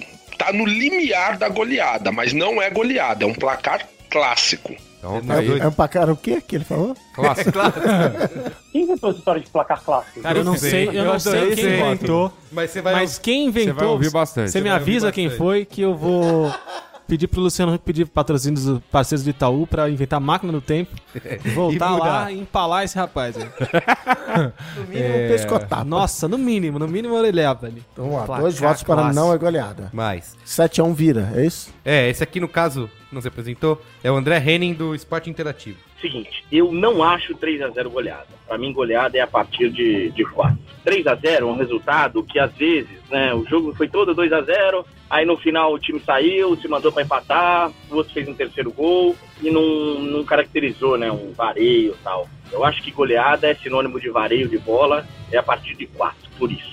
Um abraço, um prazer, hein? Boa. Ó, um aí, argumento rapaz. interessante É, aí. né? Votando com seriedade. Qual Quer é dizer o- que por goleada é só quando cai de 4. Entendi. Bastante ponderado. Não, bastante o- ponderado, O. André Henning em todos os sentidos. Quanto tá aí o Foi muito placar? bem, muito Cris bem. Dias? 3x0. 3x0. Olha lá. Olha aí. Falta pouco pra virar uma goleada, hein? Você Mas já tá ainda não é. perdendo de Já- goleada, Guga? Vamos lá, agora o André Hernan do Sport TV. Eu acho que 3 a 0 não é goleada, porque 3 a 1 se o time fizer esse um gol, começa a pressionar. Que é aquela velha história do 2 a 0 que é um resultado perigoso. Então eu considero 4 a 0 como goleada porque você desmoraliza o adversário. O adversário tem que fazer 5 gols. E na cabeça de quem tá jogando ali, por mais que tenha tempo de jogo, 4 a 0 é um resultado quase que impossível de você conseguir reverter. Então, é por isso que eu considero o 4 a 0 com mais segurança um- uma goleada e não o 3 a 0. Depende, se o 3x0 acontecer aos 45 do segundo Não, tempo, eu não é consigo fazer 4 gols depois Não, não, também. Primeiro, olha só, primeiro que a gente falou Eu acho 3x0 é que goleada, não 3x1 é goleada. Não. 3x1 Não, não é o é. raciocínio E dele. eu- é o raciocínio. não, Foi o raciocínio dele. é. Esse raciocínio dele não se aplica pelo que a gente falou do Merigo aqui no começo. 4x0. Se o time tá perdendo de 3x0 pra ele fazer 4 gols, é muito, muito difícil. É, Não, não, não é fácil isso acontecer. Isso, aliás, Mas isso, já aconteceu. segundo Merigo, aconteceu uma vez em milhões de jogos. Não, não, não, não mas é uma 4x0 vez. nunca. Não é uma é, vez. aconteceu mais, mas Aconteceu é- mais Aconteceu vezes. A gente aconteceu. destacou. É empate, famosa, e, e já né? teve empate, já teve 3x0 e ficar 3x3. Isso já, isso já Então, mas a aconteceu. gente tá falando que 3x0 é goleada, não 3x1, não 3x2. Tudo bem, Não, é isso, mas as pessoas estão justificando a volta 3x3 delas. foi empate. Você já tá perdendo de goleada. Já tá, lá, tá segue. 4x0, né? 4x0. Vamos mais um aí. O jogo tem que terminar pra você dizer que foi uma goleada. Não adianta. Ah, mas aí o outro time foi lá e marcou um. É, aí ele realmente não foi goleada, é verdade. Concordo com o Vamos lá, mais um. Alô aí, galera da Braincast. Aqui é o Benja, do Fox Sports. Falar um negócio pra vocês: 3x0 pra mim é um baita resultado legal. Mas não é goleada. Goleada pra mim é 4 pra cima. Aí vocês vão falar, pô, mas qual a lógica disso? lógica não tem nenhuma. Eu acho que 3 a 0 é praticamente impossível você reverter, mas ainda dá. 4 não tem mais jeito. Valeu? Abração. Isso aí, falou. Grande Falou beijo. tudo, não tem lógica. Pô, não tem mas lógica. falou bonito. Ele mesmo Boa, acha que o Benja. argumento dele não tem lógica, né? Então a É, mas a gente Mas nunca- é isso, é. Em nenhum momento nós dissemos que essa discussão E eu, e eu, e eu gosto, eu gosto muito da união da classe dos jornalistas esportivos, que Uhum. estão se mostrando sábios.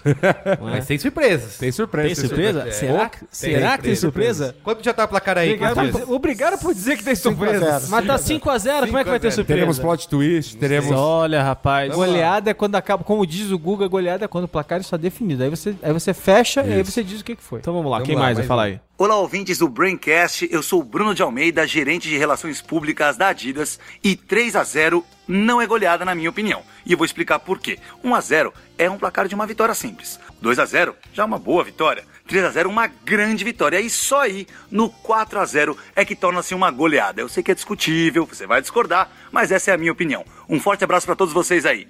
Aí, Luciano Huck. Já Falando tá no 6x0? 6x0. Boa. Confere. Confere? Vai Confere. mais? Eu acho que não dá mais pra reverter. É. pois é. E aí, galera do Braincast, aqui é o Bruno Winkler. Eu acho que 3 a 0 não é goleada. Pra mim, goleada tem que ser com 4 gols ou mais. 4 a 1 é goleada, mas 3 a 0 não. Pode ser um pouco contrassenso, já que são 3 gols de diferença do mesmo jeito, mas goleada de 4 gols pra cima. Essa é a minha opinião. Valeu. É o Bruno da Footpress, esqueci de. Olha o Bruno. De novo, não tem lógica nenhuma, né? Ele mesmo, ele mesmo falou, ah, tem ciência e tal. Não tem lógica nenhuma, cara. Futebol, futebol é paixão, Guga. É. Excelente, excelente. Muito bem. Quem Temos- mais vai falar aí? Mais um Bruno aqui. Que Bruno que é esse? Não sei, vamos descobrir. Vamos descobrir agora. Vamos descobrir junto? Grande momento. Vem com a gente, vamos lá? Vamos ver. E aí galera do Braincast, aqui quem fala é o Bruno, torcedor do Corinthians, e 3 a 0 é goleada. Olha 6 a 1 então nem se fala. Abraço. Essa referência aí, né? Só. Quem que é esse vagabundo Só esse- aí? Só esse lado da mesa aqui, vai. Corta essa merda, Caio.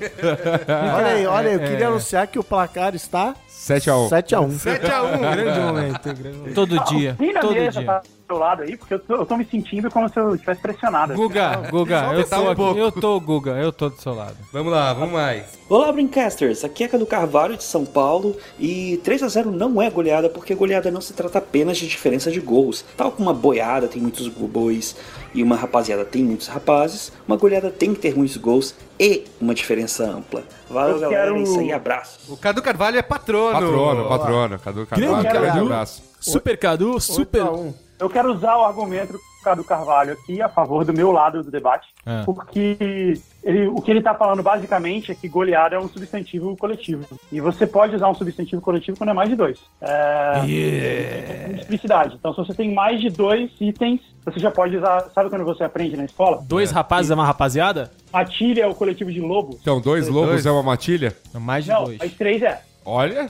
Três rapazes é uma rapaziada? Passou de dois é muito. Inclusive, é legal, é até legal ele ter mencionado isso, porque na minha pesquisa, tentando entender o conceito de multiplicidade, uma das histórias que eu encontrei foi a história dos índios Piatã. E para eles, eles, eles não entendem é, o conceito de números. Olha. Os Piatã são índios brasileiros, que viviam ali mais ou menos na região da Bahia. E é, é interessante você ver como povos primitivos enxergam a linguagem. Tipo, tipo isso- torcedor de futebol. porque, porque isso mostra um- como a linguagem chegou até aqui. E os índios Piatã não existe número, existe um, pouco ou muito. E, e eles só têm esses três conceitos. O conceito é inclusive relativo. Se você tem 10, é muito, se você tem 5, já virou pouco. Entendeu? Porque, porque você tirou metade. Tá, mas se, se os índios Piatã, então, se eles se eles estiverem vendo um jogo de futebol, se tiver 1x0, é 1. Se tiver 2x0, 3x0 é pouco. Se tiver 4 pra cima é muito. É muito. É isso. Você, E aí? você derrubou seu próprio argumento. Guga, Guga, você- Guga, a gente tá tentando usar argumentos racionais E uma Pra contra- discussão ilógica. contra uns caras que não tem nenhum não, apego mas, lógica, Não, mas, não, mas no caso dos índios citados, por exemplo, uma vitória por 2x1, que teve 3 gols, foram poucos gols ou muitos gols? Então, vai depender, no caso deles, né, no caso deles seria relativo. Ah! Mas quer dizer, quer dizer, aí, traz todo esse Eu acabei de explicar que pra gente agora e agora O que importa é o placar aqui. Quanto tá o placar, Cris Dias? 8 8x1. Não, não, Ah, peraí, gente, pô, o cara me traz uma Ah, história dos piatãs, termina- ficam zoando, cara, coisa Não, linda. não, foi bonito, foi bom. A referência foi vai lá, Guga. Referência foi O livre. conceito para os índios Piatã ele é relativo. Ele é muito ou pouco de acordo com o total. Só que na média de gols do Campeonato Brasileiro, a gente teve nos anos 90 a média de gols do Campeonato Brasileiro foi exatamente de 2.42 gols por jogo. Quase 3. Nos anos 2010 agora é 2.48 de 2011 até aqui. Ou seja, é o número de gols total no jogo. Então para eles, comparando com a média, 3 seria muito. Isso. Não, comparando com a média, 3 seria mais. Comparando com a média, 3 seria muito. A Já é capacidade... uma, uma tentativa de golpe. Do candidato. Não, a capacidade Não, dos olha, índios Piatã mas- de contar é igual a de um torcedor muito bêbado do meio pro fim de um jogo. É isso aí. Mas sendo, sendo justo, eu só tô contando a história dos índios Piatã pela curiosidade. Isso não Ah, é um não, mas foi bem legal, foi Se bem legal. for Foi bem legal. argumento, seria um apelo à antiguidade Tá e a bom. antiguidade é uma palavra. Segue aí, cadê Tá. Eu, con- eu confesso, eu Guga, confesso eu quero, que Guga, essa... eu quero parabenizar você, porque assim, você, você, como pessoa que está indo contra uma certa maré, está trazendo assim, contribuições muito interessantes para esse programa. Segue o jogo? Ó, eu queria dizer que, Guga, esse, esse momento que você trouxe os índios piatãs pra cá foi o melhor momento do meu dia.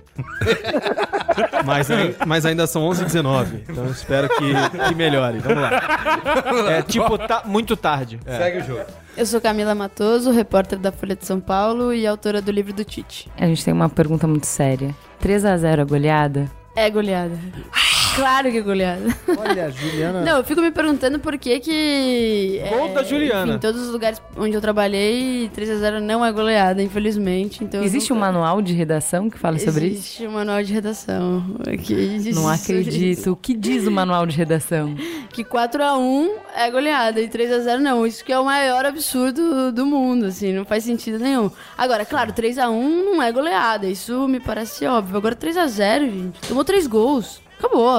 Goleada, pra mim é goleada. Ó, Que mundo é esse? hein? Cam- Camila trabalha- Diferença de trabalhou três comigo, gols. grande figura, escreveu um livro maravilhoso Super agora sobre, Camila. sobre o Super Tite. Camila. Super Camila, Angélica Dora. Mas tá com sacanagem agora, falando que, que, que 3x0 é goleada, Camila. Tá maluca? E o manual de redação, Que hein? manual, o quê? Pô, Ma- sacanagem. Manual, manual que tá certo, né? Manual que diz que não é. Quanto pô. tá aí, Cris? Estamos 8x2. Tem alguma história bonita, Google? Posso seguir? Não, na verdade é engraçado Não, mas- história, porque eu tinha, eu estudei jornalismo, eu, eu também estudei os manuais de redação da Globo, do Estado, da Folha, da Abril, e eu na verdade não lembro, eu tinha escrito lá sobre isso, mas eu juntei aqui uma série de reportagens que eu achei, inclusive de veículos desses grupos, que falam, Brasil ganhou o Camarões 3 a 0 a goleada foi aplicada, não sei o que, então que eles chamam 3 a 0 de Golpistas. goleada. Mídia golpista! O Galvão só fala que virou passeio depois de quatro gols. E aí? Então, cara, mas é, assim como é um direito do Yasuda de chamar a goleada só o que ele acha que é goleada, o Galvão também tem o mesmo direito. Ah, que o Galvão, que o Galvão tem a mesma opinião que eu, né? Só, sei lá, né? Pô. Vamos lá. Qu- Quanto tá o placar mesmo? Você falou 8x1? 8x2. 8x2. Olha lá. O jogo tá virando, hein? Só que não. Alô pessoal, aqui é o Celso Cardoso. Pra mim, 3 a 0 é goleada sim. Pronto. Essa é a opinião dele. Simples. Celso Cardoso do Mesa Redonda, né? Da TV Gazeta. Não, da TV Gazeta, ele participa do Gazeta Esportiva. Isso. Boa. Fala galera, aqui é o Dentinho. Então a pergunta é se 3 a 0 é goleada. Na minha humilde opinião, 3 a 0 não é goleada não. Por quê? 3 a 0 dependendo do tempo do jogo, pode até empatar ou virar a partida, mas 4 a 0 sem chance, 5 a 0 piorou. Mas, gente, Então 3 a 0 essa é a minha opinião aí, viu? Fica com Deus, um abraço. Fechou o placar em 3x0 é ou não é goleada? Não. A diferença. Não, é não. não, não, não. As pessoas estão falando de coisas completamente diferentes. Ah, porque 3x0 o cara pode ver. Não pode virar, acabou o jogo, gente. O jogo acabou, está 3x0. Acabou. Aí a gente vai e fala assim: foi um goleado. Não, mas, a- já, mas a já, já circunstância- começou. As Aí, circunstâncias, do, as circunstância de circunstâncias do que poder- é. levam até 3x0 são acabou muito o jogo, mais- acabou o jogo é 3x0. Não, Ganhou de 3 gols de Tem diferença. várias circunstâncias que levam a 3x0. Não é assim que funciona também. Você tem os jogos que são Essa bastante... discussão, essa discussão não tem lógica nenhuma, zero. tem, eu não sei porque vocês estão levando tão a sério. Vocês só Vocês paixão. estão tomando é só uma paixão. goleada da falta de lógica aqui. Mas é Ué. só paixão aqui, só emoção. Fala aí, Tomando Guga. uma goleada Coração. de 3x0 da falta de lógica. Fala, Guga. Traz um episódio maravilhoso, Guga. 4x3 é goleada? Não, né? Não. Não. Não. Ah, bom. Mas 4x0 é, certo? Certo. Sim. Então, quando um jogo tá 4x0, ele tá sendo uma goleada. Se o outro time vai lá e faz três gols, o jogo fecha, não foi goleada. Isso, é exato. isso. A gente tá Sabemos falando de disso. placares fechados, Sim. não de o placar durante o jogo que pode mudar. Tudo bem, Guga. Só que as pessoas. tá Só, aqui só que a opinião do grande dentinho. Grande que dentinho. Grande dentinho que deitou e rolou pra cima Qualquer da defesa pessoa que é corintiana, eles ficam, enchendo, Porque- eles ficam falando essas bobagens. Que- Deus do céu. que- de- Dentinho, jogador de futebol, esse que atu- atua na Ucrânia hoje em dia. Mas é jogador de futebol profissional. Futebol ucraniano que tá crescendo muito. Vai, vai, vai, vai, vai, cara. Já- Shakhtar Donetsk esse ano na Copa dos Campeões, já ouvi dizer que é, Esse é o ano do Shakhtar. é maior do que a ótima geração belga. Exatamente. Vamos lá. Porque o sequência. Shakhtar é Olha só, mobile. eu acho que assim É. como a gente não É pode mobile faltar e é com vídeo. respeito- Assim como a gente não pode faltar com respeito com a opinião do Galvão Bueno, não importa se a gente gosta do Galvão ou não, eu gosto dele. A gente não pode faltar com, com respeito com a opinião do Dentinho. Um têm pouco. a opinião dele. Lógico. Mas foi eu só acho elogio que pro seria legal. Dentinho. Eu vou pedir pra minha equipe de estatísticos pra gente verificar se o Dentinho já virou ou empatou algum jogo que tava 3x0. Tá bom. Ah, eu te dou. Eu... Falou que é mega possível aí. É possível. Então vai. Opinião da uma patrona agora, hein? Opa, patrona. Super patrona. Eu sou a Elisa Krieger Ártico e eu acho que 3 a 0 não é uma goleada, simplesmente pelo fato de nós brasileiros sabermos que uma goleada mesmo corresponde a 7 a 1. É mais ou menos como comentar em todos os programas e nunca ser lida no Braincast. Olha isso, Super Elisa. Super Elisa. No Caldeirão. Plau. Rolou uma mágoa, Guga. Rolou. Mais uma. Patrona, a opinião a gente, a gente não questiona. Por quê? Porque tá pagando. Exatamente. Parabéns. E o cliente tem sempre razão. 9, aqui é o Felipe Guiotto, diretor de marketing de Gatorade. E pra mim, 3 a 0 é goleada. Eu acho que a superioridade em gols é que determina se é uma goleada ou não e não o número de gols feitos. Então, pra mim, 3 a 0 tá enquadrado junto com o 4 a 1 e com o 5 a 2. A partir de 3 gols de diferença pra mim é goleada. Assim como o 4 a 2 e o 5 a 3 eu não acho que são goleadas, dado que a diferença de dois gols pra mim não não é um determinante. Valeu. Mano, o cara é diretor de marketing do Gatorade. Você corre, você sua, você sabe de tudo. Esse cara sabe tudo. Esse voto dele vale por 5. Ele argumenta melhor que o Guga. Não trouxe nenhum índio, não trouxe nada. Muito bem, vamos mais. É, a minha opinião é exatamente já tava claro que, na minha opinião, é exatamente igual a do, do Felipe da Gatorade. Eu acho, eu acho a mesma coisa. É, o que é a importa, diferença o que importa é a diferença de gol de, de, de no mínimo três gols, é isso. Bom, mas tudo bem, vamos lá. Alô, galera do Braincast, aqui é o Flávio Ortega da ESPN. Eu acho que o 3 a 0 tá mais para um placar clássico do que para uma goleada. Eu acho que 4 a 1, por exemplo, é goleada. Você vai perguntar, pô, mas a diferença é a mesma, mas aí 4 gols a favor. Então 4 a 1 goleada, 3 a 0 não. Placar clássico. Quanto tá aí? O, Quanto- Qual é o placar clássico Faz, desse o, faz, o, faz a coluna do placar clássico aí também. Já foram dois, já foram dois. Dois, dois, foi muito mais. Não, o- Placar Foram clássico, dois. não, foram Pla- dois. Placar clássico foram, Foram dois. dois. É que teve um cara no live aqui que botou também. É um placar, clássico. Qual, qual é o placar é clássico O Braincast Braincast? 300 vai ser isso. O que é placar Placar clássico? Estamos sendo justos com ele? Isso. Quanto tá aí, Cris Placar Dias? 11 a 4. E aí, dá pra virar? Placar clássico. Vamos lá. Segue o jogo. Olha, aqui é o Flávio Prado do Mesa Redonda e 3 a 0 é uma goleada sim, é um placar difícil de ser alcançado, especialmente nos clássicos. 3 a 0 deve ser considerado uma goleada no meu modo de entender. Bom, acabou o programa, o Flávio Prado falou que é, que é goleada, acabou, Acabou o programa, o programa. fecha, vale, vale Grande 317 Flávio Prado. pontos. Grande acabou, Flávio vamos pra casa, 11 tchau. a 4? Boa noite. É isso que tá, Cris Não? Flávio Prado vale quantos pontos? 16 Um. pontos? Não, Um voto, um, um voto. Aqui não tem essa, não. Não tem um milhão de, de votos. não. Se for corintiano, vale 2. Isso. Aham, Boa. Tá bom. Bem lembrado. Mais um. Fala pessoal, eu sou o Guilherme Camargo, apresentador do Mesa Quadrada e na minha opinião, 3 a 0 já é goleada sim. Passou de dois gols de diferença pra mim, já é goleada. Um abraço ao time do Braincast. Guga, pessoas racionais, tá vendo? Começa a falar coisas inteligentes. Aí, Guga, ó, pintou a recuperação, hein? É, tá 11 a chegando. 6. Agora a gente vai no ouvir. basquete, por isso que no basquete 3 a 0 não é Não é goleada goleada. nem 4 a 0 A gente vai ouvir aqui agora o Guilherme Prado, que já foi diretor de comunicação do Corinthians, hein? Oi galera do Bencast, aqui é o Guilherme Prado e 3x0 é goleada, depende do jogo. 1,5 Ó o quilômetros. Waze mandando um abraço Saia à direita para a saída 215. Se for, por exemplo, de um time pequeno contra um time grande, é goleada. Se for do, do Brasil contra a Nicarágua, é resultado normal. E aí? E Vai valer Não, eu o acho, quê? eu acho É. que come- começou a colocar muito, muita, muito muito porém. se, muito Muita porém, Tá, muita coisa. vale eu o acho quê? Aí fica Eu acho que complicado. eu acho Mas que vale um voto vale um- cada, Vale pô. um voto de qualquer maneira, nada disso. Não, Não, eu voto. acho que tem que invalidar É o voto por causa do Waze. Não, gente, é goleada. Ele falou que é goleada. Não, é goleada depende. Gente, ele falou depende- que é goleada. Ele que começou e depende da falou, situação. O voto é Depende goleada. da situação. Ah, nem inventa. A gente Ele falou, ele falou, ué. Ele falou. E aí? É o que tá no voto. O que, que o Waze falou? Volta lá. É a saída Do saída 215. então, então não é. É ou não é? Não, Depende. então, eu, eu tô em dúvida aqui de, de, bom, tá, de... cara, bom, sim, Tipo, você, eu vão- você, você- dúvida. vocês vão ganhar no grito depois. Você vai lá, Não, segue em frente. ah. Não, mas essa é a beleza, porque aí É vai ter um goleada. tapetão. É goleada, tapetão, tá é. É Placar goleada. está 11 a 7. Pronto, tá bom. Demos um. Demo, um demo, demo- pronto, não chora, não chora. Mim- Vamos ouvir o. Mimimi, como é que é? Mimimicracia. Como é Quem, que É. vai, quem vai falar agora? Não, Mais um patrono, vamos lá. Vá lá, patrono. Vai, lindo!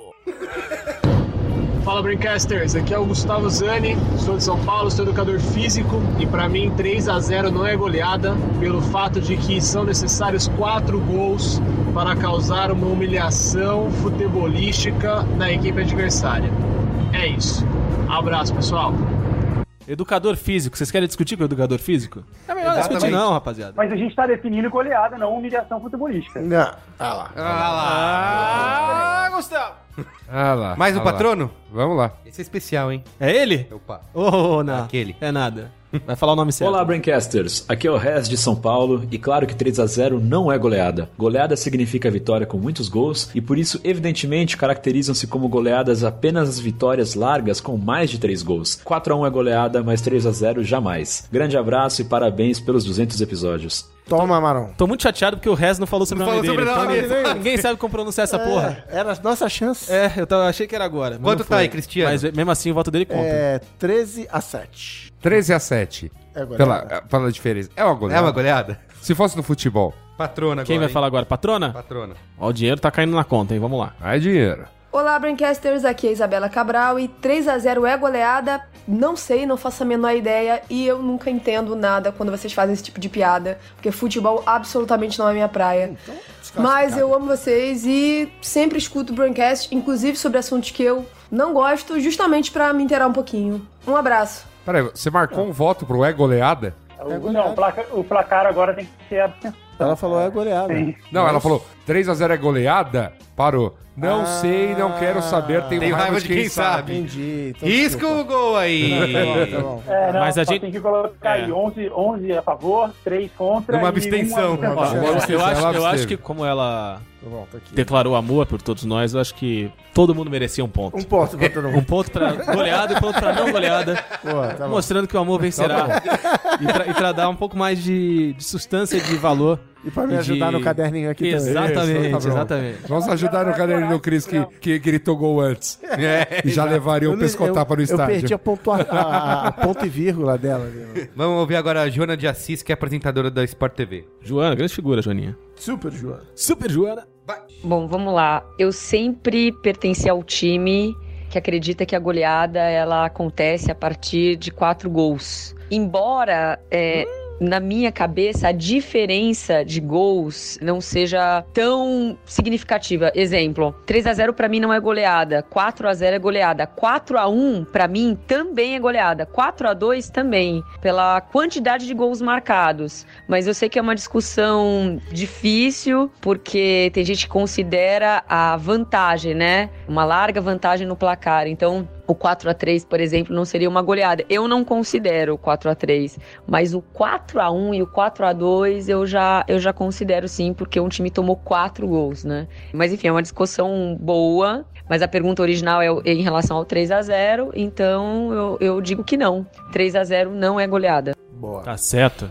Ela tem uma graduação bastante própria. 4 gols é goleada, 4 a 2 também, mas 4 a 3 já não é. Embora se o time faz 4 gols é, mas 4 a 3 não é. Ué, 4x3 não é mesmo. Não, mas ela foi. E 4 a 2 Acho que a gente, o próximo episódio. 4x2 é um placar polêmico. É, 4x2 é É um polêmico. placar Eu acho, clássico. eu acho que a gente tá fazendo isso errado. Acho que a gente devia cancelar esse programa aqui agora. Olha lá, olha lá o tapetão, olha o tapetão. Olha o tapetão. Advogados do Fluminense. Fluminense? Fala aí, Fluminense.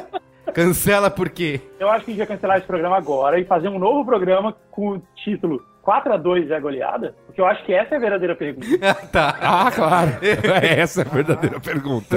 É, foi com ela que a gente causou esses programas todos. Vou Vamos mandar, mais. vou mandar essas perguntas pros meus advogados. hein? Mais um, hein? Alô, galera do Braincast, aqui é o Kodama, do Kodama da rede da TV Jornada.com. 3 a 0 contra São Paulo, Palmeiras, Santos, Ponte Preta, contra qualquer time é goleada sim. Agora contra o Corinthians não, com o Corinthians é uma derrota simples só. Um abraço pra todos, saudações corintianas.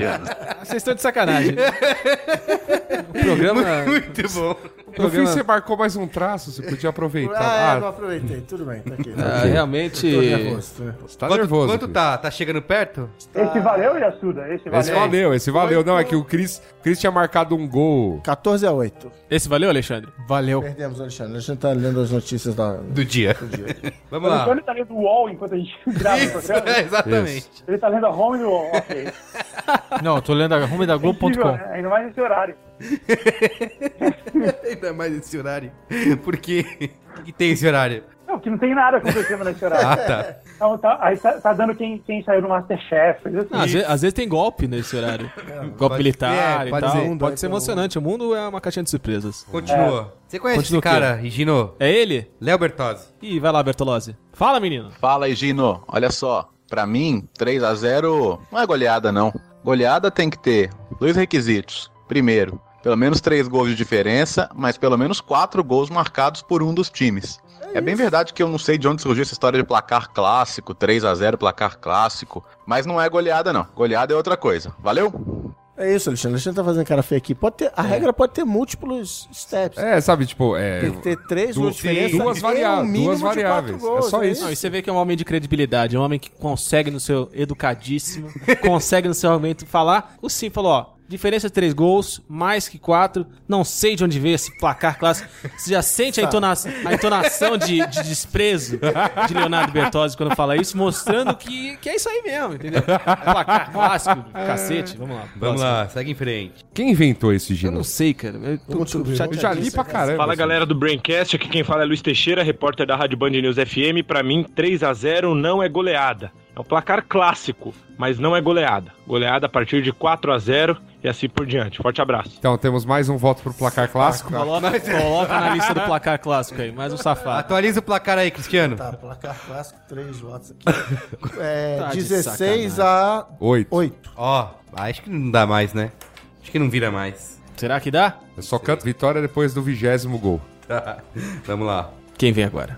Alô, pessoal do Braincast, aqui é o Marco Belo, repórter e apresentador da Rádio Transamérica de São Paulo. Cara, eu acho que 3 a 0 é goleada, sempre achei. Já ouvi muita gente falando que 3 a 0 é um placar clássico, que não é goleada. Goleada é 4 a 0, goleada é 4 a 1. E daí tá o meu ponto, né? Se 4 a 1 é goleada, 3 gols de diferença, 3 a 0 é goleada também. E outra, é difícil no futebol de hoje em dia você fazer 3 a 0 em alguém, você fazer três e ainda não tomar nenhum, porque para você ir para frente para fazer três gols numa partida, geralmente você abre a defesa. Então os placares mais normais de hoje em dia, se você for ver as estatísticas do número de gols marcados e sofridos por uma equipe, são 3 a 1, 4 a 2. Quando o jogo é de muitos gols, a equipe faz e toma. Então 3 a 0 é tão difícil acontecer que para mim é goleada assim e tem que ser muito comemorada. Um abração pro pessoal do Braincast. Sabe o que eu tô sentindo? O quê? Essa, essa é a quarta opinião de placar clássico, né? O quarto gol do placar clássico. É isso? Não, ele não falou placar clássico. Ele não, tem Não, gente não, que não tem gente que chama. Sim, sim.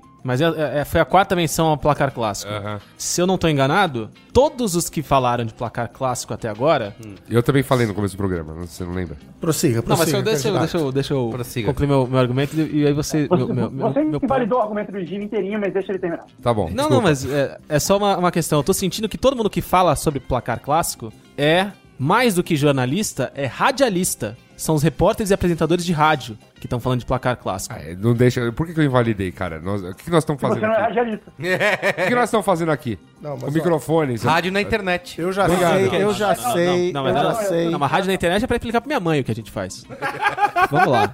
Eu já sei, ai. não sei quem que inventou essa história de placar clássico, mas eu sei quando foi inventado. Foi numa outra discussão de se 3 a 0 era goleado ou não. Aí falaram, não, não é, precisamos de um nome. Aí inventaram esse nome, placar clássico.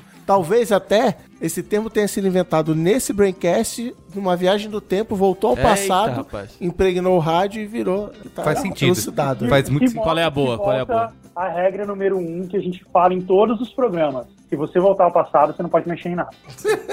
É. Mas, segue em frente. Oi, pessoal do Braincast, aqui é o Mário Marra, da CBN, da Rádio Globo, da ESPN. Olha, 3 a 0 para mim não é goleada, eu aprendi isso, é o chamado placar clássico.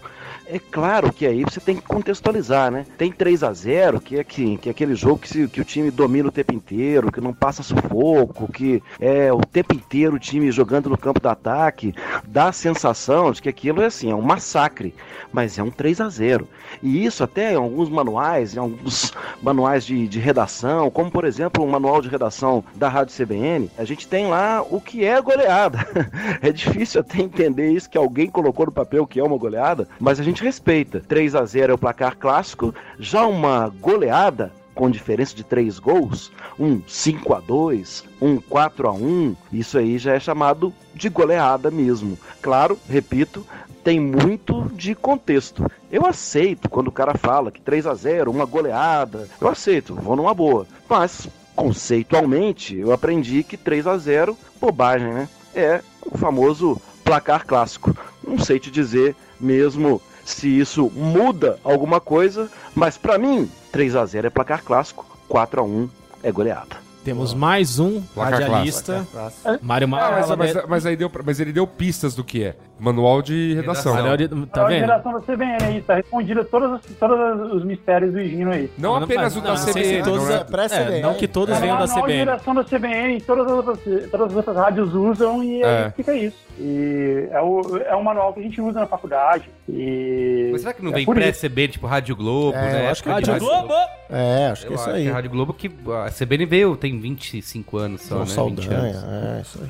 Não vai saber. Olá, amigos do Braincast. Eu sou Mauro Betting, jornalista esportivo. E para mim, 3 a 0 é goleada quando é clássico. Quando não é, não é. Mas 4 a 1 eu já acho goleada, sendo clássico ou não. Ou seja, contra fatos há argumentos no futebol. E aí, bota. Começou mal, mas terminou bem, hein? Ferrou, né? Ele votou nos dois, mano. Ele voltou começou, nos dois, né? começou. Eu, eu considero que ele voltou é, nos votou dois. nos dois, votou nos dois. tá bom, Mas ele deu uma dois. pista de por que chama placar clássico, né? Ele falou: se for num clássico, De clássico. 3 a 0 Ah. é goleada. Olha então a aí. gente vai mais do que sair É desse arqueologia. Isso é, isso é um episódio, um episódio de Whodunit, né? A tá Exatamente. descobrir quem foi Mais o do que culpado. sair daqui sabendo se 4x0 ou se 3x0 ou não goleada, a gente consegue descobrir a origem É do tema. etimologia aí. A etimologia, né? Tá Isso bom. é maravilhoso. Bonito, isso realmente muito é bacana. fantástico. E a Mauro, gente- Be Mauro Betti é um grande. E mais do que descobrir tudo isso, e mais uma vez, mais um, mais um radialista que fala sobre o placar clássico, provando a, a teoria. É, a gente saiu daqui com a história dos índios. Né? Do- Isso. Do, Google. Cara, eu tô encantado com esses participantes aqui, gente, né? Pô, De estirpe, garbo, elegância. Muito legal, cara. Impressionante. Muito bacana. Tem mais. Quem mais vai falar? Fala você, garoto. Vamos lá. Fala, garoto, fala, garota. Oi, pessoal do Braincast, aqui é a Michelle Janela, apresentadora do Gazeta Esportivo e do Mesa Redonda. Pra mim, 3 a 0 não é goleada ainda não, mas a partir de 4 aí com certeza, né? Mas 3 a 0,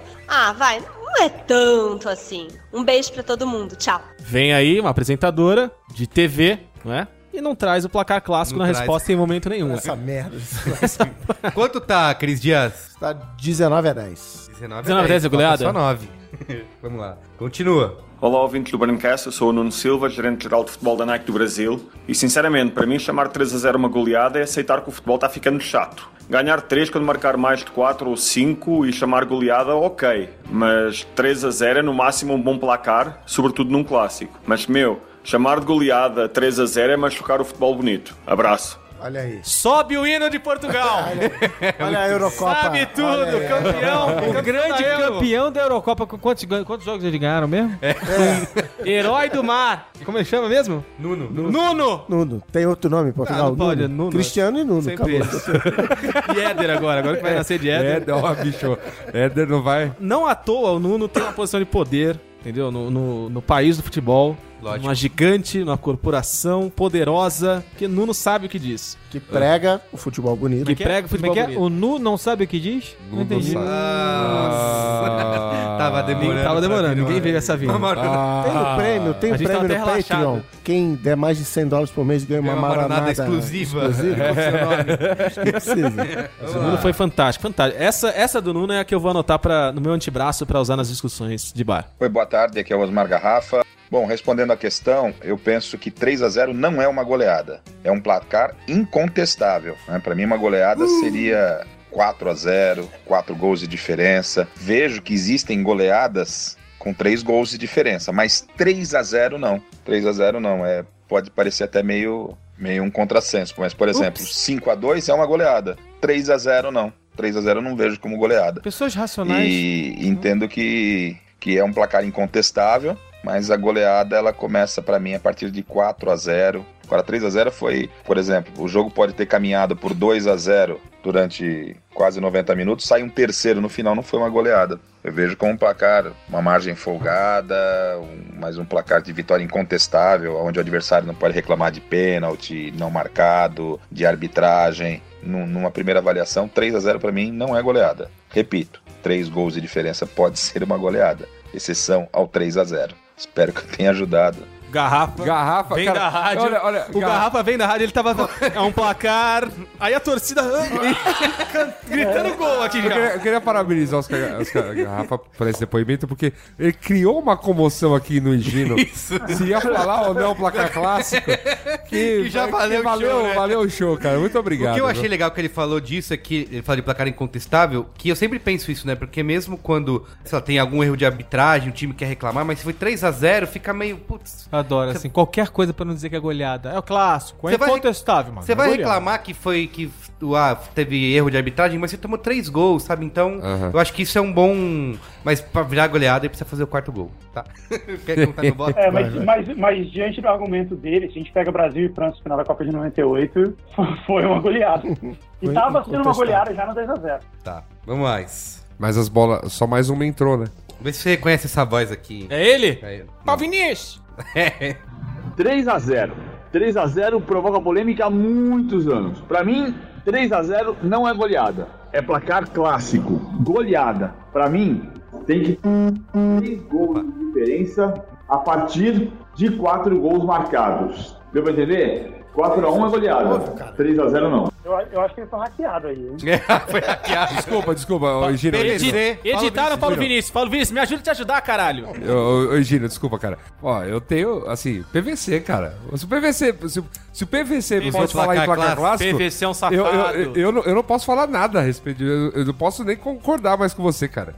PVC, você é um safado. Vamos mais.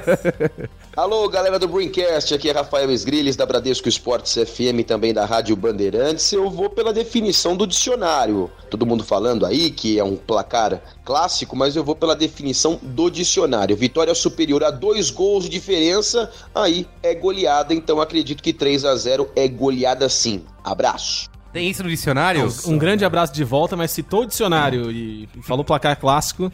Cor- cortei da minha lista de amizades. que horror, cara. Tem isso no dicionário, Gustavo? Claro que tem. E- Claro, claro, claro que tem. Claro que tem. Nem que tem. pensou.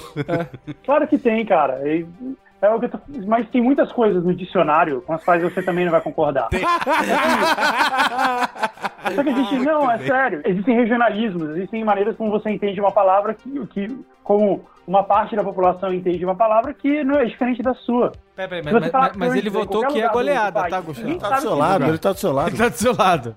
Ele votou que é goleada, hein? Você entendeu, né? Então vai. Não, eu tô falando, se, se tá no dicionário, tá no dicionário porque se uma parte das pessoas entende que é assim, então é assim. A, a linguagem funciona. Tá bom. Fala, patrono, fala, patrona. Serginho 2, né? Olá, Braincast 200. Aqui é o Renato Mesquita e 3x0 é sim goleado. Por quê? Você faz um gol e é bonito. Se faz dois gols é sensacional. Se faz três gols e é show de bola. E como Half-Life também é show de bola, 3x0 quer dizer que Half-Life 3 está confirmado e é goleada. Ah! Gente, Não, não, um argumento futebolístico. Não, não, não. Um argumento. Cortado. Estamos falando de coisa séria aqui. Capaz de colocar joguinhos Não, eletrônicos. boa, boa, Cliente boa. tem Tá sempre razão. Ah, tá de sacanagem. Como é que ele chama? É o Renato. Renato, você é safado, Renato. Você é- Vamos mais uma, a gente vai ouvir o Silvinho da Rádio Corinthians. Tem muito Meu corintiano. Deus né? do céu, pô, mas também vai fazer o É, quê, mas né? é a opinião É, que é, é importante, né? Alô, galera do Braincast. Aqui é o Silvinho. 3x0 é goleado. Sem choro. 3x0 vai ser o placar do nosso jogo domingo. Vai, Corinthians. O jogo domingo era contra o São Paulo, nesse que E passou. acabou não dando. Acabou Ah, não sendo. O argumento dele foi. Mas se foi você coloca numa média os últimos invalidada, dois jogos. Corinthians. 3 a 0 Os últimos dois jogos na, na arena, né? Isso, é. Pelo Foi. Campeonato Brasileiro? É. Goleada.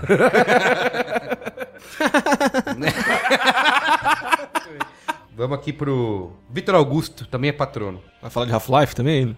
Acho que não. Olá, Braincasters. Sou Victor Tateoki. 3x0 não é goleada, porque senão meu time Palmeiras teria sofrido muito mais vexames e goleadas. Muito o melhor argumento da noite. Pelo menos ele confessou. Sensacional. Agora, sabe o que vai ser foda? Toda vez que a gente estiver lendo nome de patrão, estiver fazendo coisa que, que aparecer, que falarem do Vitor gente eu vou vai- lembrar da cara dele com uma cara do garotinho chorão, japonesinho do Palmeiras, Palmeiras, sabe? Eu já vejo a cara dele. Tadinho do Vitor. Vamos ao penúltimo, hein? Mas o Palmeiras é simpático, né? É, simpatia quase A gente, a gente tava num clima de tensão aqui. Isso. Ó, todo mundo mal, né? Um E tenso aí? por uma coisa, se é goleado ou não, se é placar cá. todo deu essa mal. aliviada. O semblante é que não aparece, né, no, no- no- nas ondas do rádio da internet. Bra- Mas Brandão- os semblantes aqui o eram Bra- horrorosos. Bra- O Brandão que rapaz aí, o teoria, Vitor cara. Tateoki falou, cara, do Palmeiras, todo mundo tá feliz agora. Ah, que legal, o Palmeiras. Brandão, Brandão tá com essa teoria, né? De que o Palmeiras já se tornou um time simpático É, já é. do nível da portuguesa. Guarani assim. da capital, né? Muito legal bem. pra caramba o Palmeiras. Nossa Penúltimo voto. Vamos lá. Olá, eu sou Vinícius Rodrigues, apresentador do Mesa Quadrada, e na minha opinião, 3 a 0 é goleada sim, porque a partir do momento que um time abre 3 gols de diferença pro adversário, pode dizer que a diferença, o desequilíbrio técnico entre as equipes é muito grande. Um abraço ao time do Braincast. Muito bem. Qual é o placar aí, Cristiano? Temos aqui 10, 23 a 14. 23 a 14. Acho que dá pra virar ainda. Esse próximo voto pode valer. Não tem que valer 10, nada. Não, tem que valer 10. nada. 10 Tem que- pontos? tem que pode valer valer. 10 pontos esse último voto? Perigoso. É, acho que não, né? Acho que não, porque aqui é Perigoso. democracia, né? A gente não vai. É isso aí, não tem, voto não tem peso, não. Tá bom, então dá, tá dado o resultado declarado já, né? Não, mas eu quero ouvir a última Calma, opinião. tá bom? vamos ouvir. Vamos Quem vem aí? De repente pode ser um drop the mic e a gente, a gente desistir. a gente Isso, fala, é, não, pode ser. desse jeito, realmente. Tá bom, vamos lá. Lá vem ele, hein? Bom, vamos por partes, como diria o esquartejador, né? Para chegar a 4x0, tem que passar por 3x0. Então, para mim, o 3x0 já é uma pré-goleada. Com toda certeza. Eu sempre achei 3x0 goleada. 4x0 é super goleada. Aí vai pra 5, 7x1, não sei o quê. Mas eu considero 3x0 uma goleada. Super Trajano. Ele, ele primeiro falou Luizino. que chamou 3x0 de pré-goleada. Pré-goleada. Depois super goleada aí. São Depois, vários não, critérios. depois chamou de goleada. Depois, não, mas beleza. Voto sim a goleada. Tá bom. Fechou o placar? Absurdo. Fechamos o placar. Vamos sim ver. a goleada com 1 milhão e 13 votos. não, o sim é goleada teve 15 votos. E o não é goleada teve 23 votos. E o placar clássico. E o placar clássico nesse meio re- recebeu 3 votos. E uma abstenção, Uma da- abstenção. Da, ami- da amiga lá. Então, como que é? O mesa, a Câmara falaria lá, o Senado? Tá caçada a Está aprovado. aprovado. Ó. Pelo povo brasileiro. E aí, Guga, o que você tem a dizer em sua defesa? Eu acho que, eu acho que o Guga vai, vai fazer uma manobra. Né? O Guga, vai, o Guga vai rapidinho vai falar uma coisa do tipo: 3x0 é goleada, aqueles que concordam permanecem como estão. Aprovado. Safado, rapaz. É, eu, já, eu só tenho a dizer que a lógica perdeu, infelizmente. A Democracia, democracia. Futebol não é lógica. Morreu o xadrez, hein? Fala aí, Guga. Quero fazer meus argumentos finais. Tá, argumentos E questão finais. que não importa o que o placar mostrasse aqui, 3 a 0 vai ser goleada para alguns e não vai ser goleada para outros, que a gente foi o que eu falei no começo do programa. A gente nunca ia chegar num acordo sobre isso, porque isso é um conceito pessoal. Podia ser 10, alguém podia dizer aqui que é 7 a 1, alguém falou aí, né, de brincadeira. Agora, na língua, o que importa, o que é certo na língua é aquilo que é entendido. Então, quando você fala que 3 a 0 é goleada para as pessoas em geral, algumas pessoas entendem. E se essas pessoas entendem, é, esse conceito existe. É o que eu estava explicando. Cândida. Zingues Tupinambá. Não, Cândida significa água sanitária para uma parte muito menor da população que fala português no mundo. É só para a população de São Paulo que adotou esse nome. Mas ela não, não deixa de ser. Se você olhar no dicionário, vai ter lá que Cândida significa água sanitária, porque uh, isso porque passou a ser assim. Porque as pessoas passaram a entender esse termo com esse significado. É, eu nem vou trazer semiótica. Mais- mais conversa, índios? Semiótica. Tem tudo a ver com esse papo. que Eu, tô- falei- o que eu, tô- eu te entendi, Guga. Todo mundo aqui. Todo... Eu, eu juntei aqui, eu juntei aqui uma série, um, Um estudo. um- muito grande de menções da imprensa de sites pequenos, sites grandes, etc., que chamam 3 a 0 de goleada. E várias pessoas entendem assim, como a gente viu aí pelo, pelas outras pessoas falaram. Então é. Então. Ah, então é. Ah. Essas pessoas, se uma parte da população entende 3 a 0 como goleada, na língua portuguesa 3 a 0 é goleada. Mesmo que nem todo mundo entenda assim. Mesmo que se você for lá pro, sei lá, pro Manaus e falar Cândida, ninguém vai entender. É a maioria. A gente tá falando aqui, eu vou respeitar. Não é, então, é isso que eu tô falando, Carlos. Não é uma questão de maioria. É uma questão de se esse entendimento existe na língua, então ele é válido. Esse é o ponto. Isso vale para tudo. Isso vale para todos os termos que a gente utilizar. É por isso que você consegue pegar no dicionário gírias que só se falam no sul, ou só no nordeste, ou só em Portugal, e ainda assim ele vai estar lá no dicionário como definição. Como, Por exemplo, ó, biscoito e bolacha. Eu acho que só falta o Gustavo falar que 3x0 é um trust. Que goleada é um trust, uma coisa do gênero. Eu Claramente, Gustavo. Claramente, Gustavo, você trust. está manobrando pra cima da gente. Não, manobrou, Tá manobrou. manobrando. Tá Ó, manobrando. Eu Tô vou. dizendo que alguém falou aí que a opinião do Galvão Bueno, que não participou do programa, falou que não é 3 a 0 que só é partir de 4 a 0 É isso, pro Galvão Bueno é isso e vale assim. E se ao longo do tempo todas as pessoas aceitarem que goleada é só a partir de 4 a 0 vai passar a ser, porque a língua é viva. Eu vou respeitar E pra ela sempre, aceita todos os significados ao mesmo tempo. pra E todo essa- sempre, Essa é a beleza da língua. pro resto da vida. Essa votação é definitiva. Isso. Parece que esse programa. Quando essa discussão vier à tona novamente, em algum momento da vida, eu falo. Eu vou apresentar o programa. o Braincast 200. Lá está a verdade, que é 23 votos a 15. É uma boa diferença, né? Uma boa Uma goleada diferença, pra é. demonstrar. Sim, Mas pra mim e pro. Gustavo Não tudo continua como está. Tá, tá bom. Pra mim e Então, pro Guga então se a gente vai voltar para os números, Carlos, isso não tem valor estatístico nenhum. Você pegou Claro que 40, tem. 35 numa população de 300 milhões. Não, mas Não, eu- mas, é- mas é, pera aí, a gente, a gente pegou... que 20 eram o corintianos da la- cozinha. é, a gente, é, é que vários eram corintianos. Eu ia falar que era o creme de la creme, que era as opiniões mais valiosas. Mudou de ideia. Mas mudei de ideia. Tinha palmeirense também. Simpático. Não tem? Tinha vários palmeirenses. Tiveram. Tinha muito não tem valor corintiano, né? estatístico nenhum, absolutamente nenhum. Claro que tem, ó. do América, O porra. Braincast é verdade absoluta. Acho que você tem que ouvir e levar isso pra sua vida. Eu acabei de falar no Braincast que 3x0 é goleado, então é verdade absoluta, acabou. É. Não é assim que Ô, funciona. Guga, Guga, Guga, sim, quando você está no nível dos argumentos, beleza. Enquanto você tá na birra, velho, boa noite. A bola foi embora, pegou a bola e foi embora. Boa É isso, gente. Boa Não, eu noite. falei desde o começo que eu não ia tirar o cara que entra na fila errada e vai até o fim do. Então tá tudo muito bem. Vamos pro Colher Boa? Vamos. Qual é a boa? Qual é a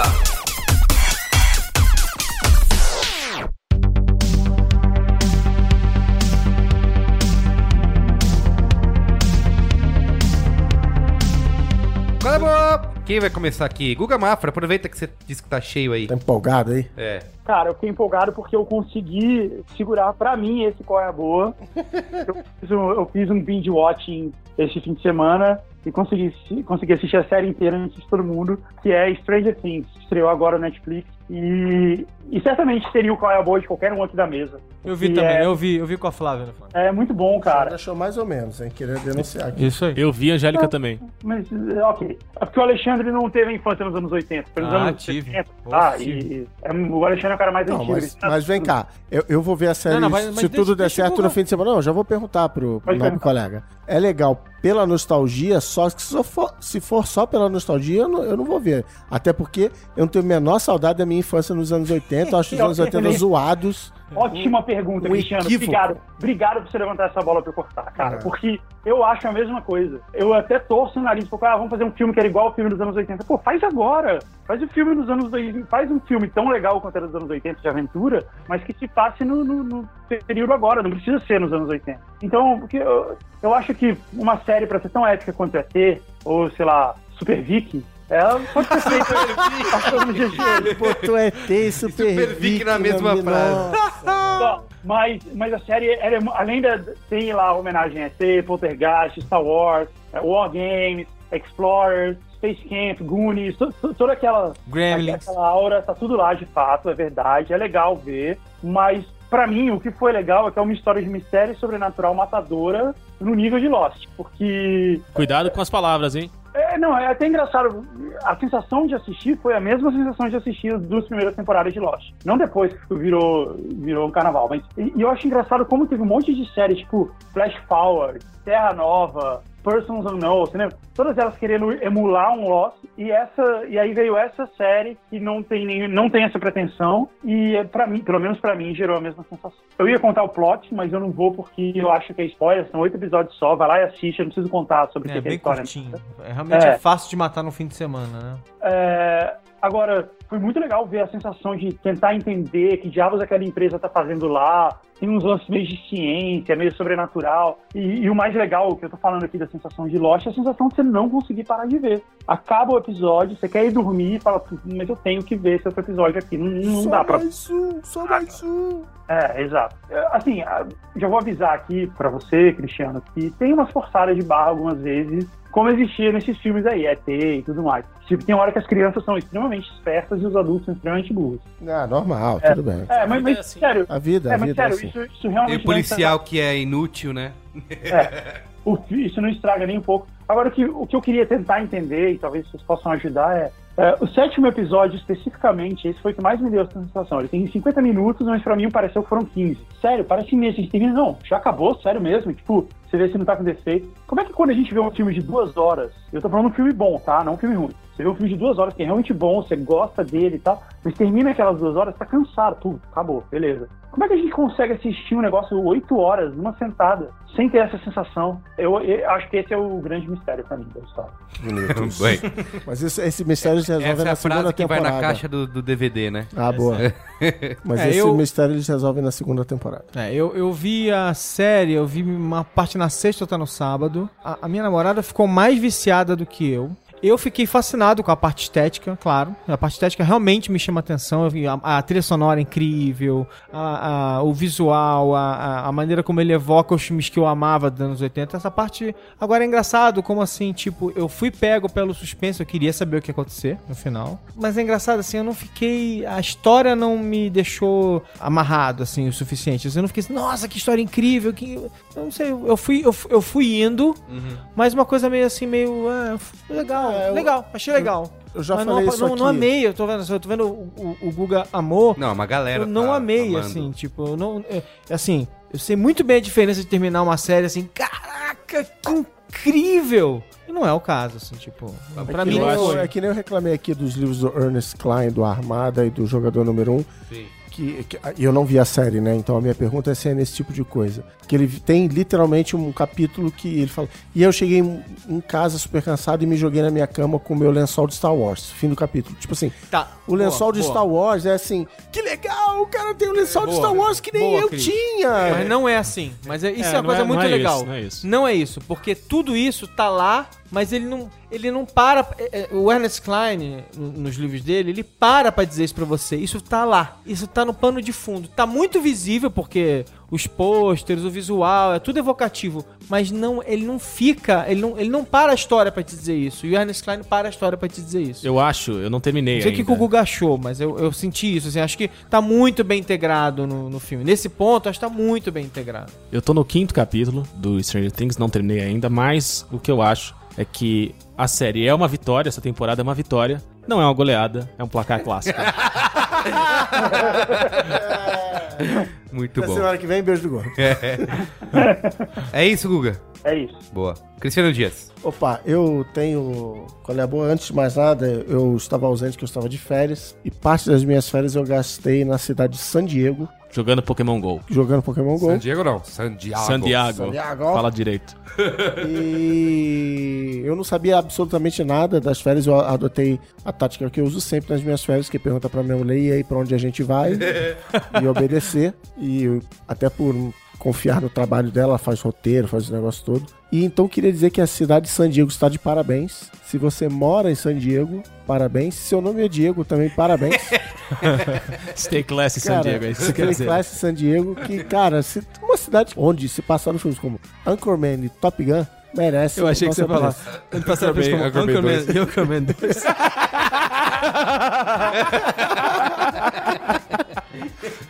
Clássicos como dois dos melhores filmes, Anchorman e Anchorman 2. E você viu, você viu as paradas lá do Top Gun, Vi né? as paradas, vi o bar onde. Ih, passei na frente, né? Assim, uma cidade legal, bonita, sempre ensolarada, pacata, bem organizada. Pacata até acontecer a com- Comic Con. Até a Comic Con, que eu saí fora. Coladinho assim, com o México. Coladinho, como tem Tijuana ali, pra quem quiser, né? Coisas da rua, é só ir lá. e tem a Legoland também ali do lado, pra, pra quem tá mais na vibe molecada que nem eu. Tem Outlet, tem os bagulho todo. E então fica aí a dica San Diego. Vá ao sul da Califórnia, vá a San Diego. E o segundo, qual é a boa? É um joguinho que eu jurava que Luiz e Gino já tinha dado aqui, como qual é a boa, que é o Marvel Future Fight. Batalha pelo Futuro, é, está localizado em português. E é um joguinho, isso é uma elogio, é um joguinho safado. Porque ele não tem nada demais, é um joguinho daquele que você mo- monta o seu timinho de heróis da Marvel. Tem uma historinha muito chulé, assim, ah, as dimensões estão se cruzando. Porque, por quê? Porque você vai montar um esquadrão e você vai lutar contra outros personagens da Marvel, heróis ou bandidos. Então, assim, ah, por que, que eu, eu tenho o Homem de Ferro eu vou lutar contra o Homem de Ferro? Não, porque o Homem de Ferro é de outra dimensão e tal.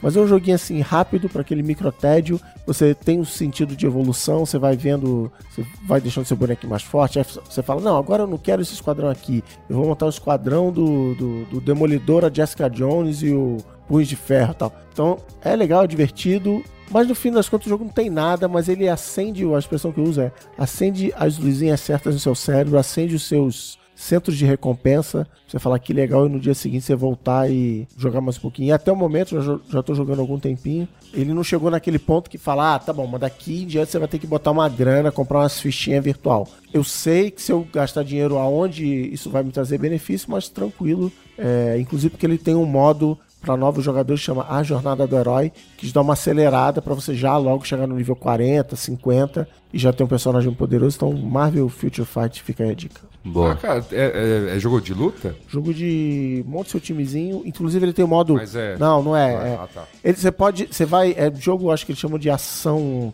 tática. Você vai clicando em quem você quer lutar e você tem os botõezinhos de soltar raio, soltar dar cambalhota, os, os especiais. Só que a partir do logo nível 5 do jogo, aparece um botãozinho autoplay. Então o bonequinho anda sozinho, você só precisa apertar o especial. É muito idiota. A, a descrição que você deu antes parecia a descrição da Porta dos Desesperados. Você escolhe o lugar, aí pula no chão, dá cambalhota. E aí depois tem o monstro. Coincidência? é, que tem, é que tem um outro que eu tenho instalado que é o, que é o, o Champions, né? Marvel Ah. Champions of the Universe, uma coisa assim. Que é tipo Mortal Kombat. É, assim. que é luta. Street Fighter. É. É. Aproveita que você tá com a boca no microfone aí, Eu. Luiz e manda ver o seu qual é a boa. Eu, qual é Torneio a de boa? campeões, esse aqui que você tem, né? Torneio de campeões. Torneio dos Tô Campeões, falando dele aí. agora aqui. É, é, leg- é bem, é, eu Mas gosto, eu A acho. internet do Bernardo é muito ruim. Acho maneiro porque é nessa pegada da luta, mas também é assim, né? pra- Eu tenho dicas hoje no dia 19 de julho, o dia que gravamos, né? Não no dia que vai ao ar, então. É, no dia 19 de julho, é, duas coisas foram lançadas aí no Brasil. Uma delas é o Hello Network. Olha! Finalmente o. Ah, chegou ao Brasil? Eu achei que Che- já quer dizer, estava no Brasil. Chegou. Não, chegou o aplicativo. O... Não, não ah, tinha. na loja? Chegou na loja? Chegou na loja. Entendi. Chegou nas Não, porque eu recebi um e-mail do senhor Orkut lá falando, olá. Já pode vir, seu safado, é isso? Não, então, mas ah, ah, pelas críticas que estão aqui, tipo, ninguém conseguiu se inscrever ainda. é, Esse hello tá mais pra Lionel Rich ou pra Adele? Programa 300. É, olha aí, olha aí. Então entrou, entrou no ar, enfim, quando a gente tiver alguma outra parada pra dizer de bom a respeito, porque eu não consegui me inscrever ainda. E outra parada que entrou hoje também, que eu também não consegui me inscrever a contento, Foi o foi o Samsung Pay. Samsung Pay, que é o sistema de pagamento da concorrente da, da maçã, que existe há quanto tempo da, da Apple? Anos, anos. Não, dois anos. É, dois Let me anos. Google that for É, you. então. Dois anos. A Samsung lançou um ano depois e, e entrou aqui. Mas eu tentei ir, não, o meu banco ainda não está. É. na É uma, lista, é uma lista bem limitada aí, acho que ainda de bancos, mas vai ser o primeiro, vamos dizer assim, o primeiro celular tipo, que você vai poder brincar aí de oficialmente pagar, Pagar as coisas. pagar as coisas só dando um tapinha na máquina, assim. Então, em breve teremos vídeos. Dizem que é bem mágico, assim, o lance de você chegar perto do, da maquininha e os caras. Você tá hackeando minha máquina, cara? É, é da hora. É da hora. Queremos muito dessas cenas em padarias, táxis. Ah, porque é na maquininha que o cara já tem. É o dono do estabelecimento não Sabe sabe, que Não, não, é, o- precisa fazer nada. Nada. O, o- ela funciona naquela maquininha. Sabe aquela maquininha tipo de sistema de supermercado, lá, sei lá, pão de açúcar? Assim, sabe que você, Aham. tipo, é um sistema proprietário lá deles tal. Você vai encostar na, naquela maquinota lá e vai rolar. Se eu chegar na padoca lá do lado, tiver a maquininha que cospe o comprovantezinho lá, onde eu boto meu celular O- de chip. Tudo que ela precisa pra funcionar é ou NFC, né? Que algumas máquinas já tem. A base, acho que a brasileira até que é bem boa. Ou aquele sensor que antigamente a gente passava o cartão magnético. Ah, Tendo um desses dois, ô louco, bicho. Rola. Vamos, vamos ficar ligados aí. Mágico mesmo, hein? É, Fascinante. E o cara Ô, vai dizer, o cara da padoca, você não pagou, paga de novo. Hein? Não, porque vai sair o. Vai sair, Vai sair o. é, é, é. Vai sair o papelzinho. Ah, mas a hora que você fizer isso, sair o papelzinho, ele fala assim: Como é que fizeste isso? E aí ele vai ficar Ó o bravo menino. e tal. Ô, Yasuda, eu tenho ainda dois, con- os Manda últimos pra- dois manda convites pra mim, disponíveis manda aqui, pra ó. mim, vai. Pro, pro Hello. Posso falar o meu? Obrigado. Qual é a boa? Pode. Vocês já jogaram Limbo? Sim. Lembra do Limbo, então? Cara, você jogou o jogo, eu, eu, eu comprei e não joguei ainda. É sensacional, né? É sensacional. O Inside, que é o da mesma produtora do Limbo, que é a Play Dead. Custa baratinho, acho que é 39 reais. 39 É o temers. seu, seu padrão de baratinho. É, né? comparando o que é 230. A gente joga, os a gente jogos, joga no celular de graça. Os jogos, os jogos que vocês jogam aí. Não, eu queria Triple aproveitar A, esse momento pra... 230 reais. Queria aproveitar o momento para registrar essa minha reclamação. Como tem joguinho grátis para celular, que aí fica também naquela negócio para te convencer a gastar dinheiro É, lógico, virtual, né? tem. Então, cara, faz um joguinho. Eu comprei uns joguinhos assim. Pagou, jogou e seja feliz e tal, mas prossiga aí. Então, o Inside, ele é do mesmo produtora do Limbo, a Play Dead, exclusivo para Xbox One e, e Windows, por enquanto. E é igual, é idêntico ao Limbo, você tem um cenário monocromático, só o seu personagem, que é tipo um menino com uma camiseta vermelha, você não tem contexto nenhum, você simplesmente começa andando no meio de um de uma não é floresta, mas de uma área mais arborizada de Um uma bosque? cidade. É um bosque, boa, obrigado, Luizinho.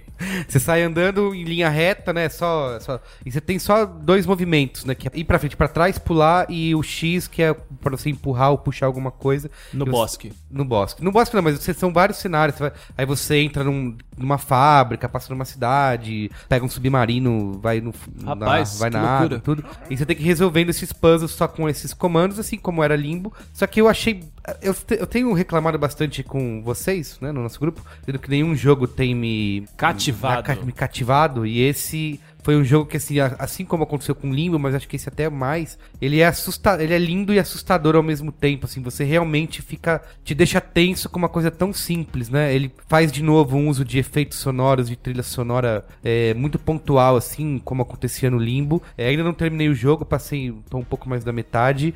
E o jogo é curto, né? Na Ele é verdade, curto, são ele é- 4 a 6 horas de jogo. É, ele é curto. Assim, ele tem algumas partes mais desafiadoras, mas eu não tenho achado. Eu achei Limbo um pouco mais difícil. E é legal, assim, como nessa simplicidade que ele tem de ser monocromático, de ter, um, de ter gráficos bem simples, ele consegue ser assustador, porque as partes em que você morre, ou que os caras te pegam, que um cachorro vem te comer vivo, são bem impactantes, assim, É. né? Eles conseguem fazer É, isso e- no. Eles dizem que calibraram o jogo pra não ser super difícil, pra você realmente ir ficar na história e ir jogando. É, e, e- e é do mesmo jeito, igual o Limbo, você também você vai jogando e você vai aos poucos tentando descobrir o que é que tá acontecendo, né? Porque Aham. você simplesmente cai naquele cenário e sai andando pra frente. O, E- o Limbo, ele, ele tinha um desafio até... eu achei, tom, eu assim, achei, né? eu achei bem mais difícil. Eu penei mais no limbo pra conseguir terminar do que agora no, no, no Inside, até a parte que eu cheguei. Assim, algumas partes eu tive que repetir algumas vezes, mas nada tão, tão complicado. O, o limbo ele era mais quebra-cabeça. O que eu tenho percebido no Inside, é, não digo que é ação, mas ele tem coisas de reações mais rápidas, né? Porque de repente você tá correndo, três cachorros começam a te perseguir, e aí você vai tendo obstáculos no caminho que você tem que pular no tempo certo, subir no tempo certo. Tem horas que você tem que saber que você não tem que ir pra frente, que você tem que voltar pra conseguir fugir daquilo, que se você insistir em correr, você vai ser pego da mesma maneira. Eu acho que é um pouco da diferença que eu senti por enquanto. Meu, acho que vale muito a pena, acho que um dos melhores jogos que eu joguei esse ano. Que bom. É, E eu joguei pouca coisa, porque como eu falei, tudo que eu tenho jogado, ah, legal, mais do mesmo, e esse realmente me deixou com vontade de voltar a jogar e me deixou pensando no jogo, assim. Uma das coisas que. Uma das poucas coisas que eu critiquei no, no, no Limbo era que só o título do jogo já entregava muita coisa da história. Aham. E o Inside, quando logo que foi anunciado, eu falei, pô, pelo menos Não nesse entrega aí nada. eu não, é, não sei o é que tá bem- acontecendo, chama e o Inside. trailer é ótimo, né? É bem É. misterioso, é bem misterioso. E Isso é assim, bom. é, lindo, como eu falei, duas palavras Pera, que é lindo, lembram. é limbo ou é lindo? Ah, boa. é lindo e assustador, de verdade, assim. Não é. Ficou é, com medinho, viu? Ficou? É, Ficou não, com medinho? Não digo que é medinho, mas é tenso pra cacete, assim, porque são coisas inesperadas, né? Você tá ali num cenário que aparentemente é tão simples, né? São Tão sem detalhes e. Então vale a pena, tá bom? Quem falta? Alexandre Marão. Então tá bom. Então eu vou dar duas dicas. Eu não vou falar de livro essa semana, não. Vou falar só de seriado. Não vou falar de jogo, vou falar de filme. Então, um seriado é o 12 Monkeys, que eu devorei. Demorei, demorei, demorei, enrolei, enrolei, É, eu também não assisti ainda, E mas aí tá devorei minha basicamente em, tipo, dois fins de semana também. Tem quantas temporadas É, já? são duas temporadas. Acabou de acabar a segunda temporada. Segunda-feira, hoje é terça, né? Ontem. E eu assisti ontem. É, é muita fome, né? Não aguentei.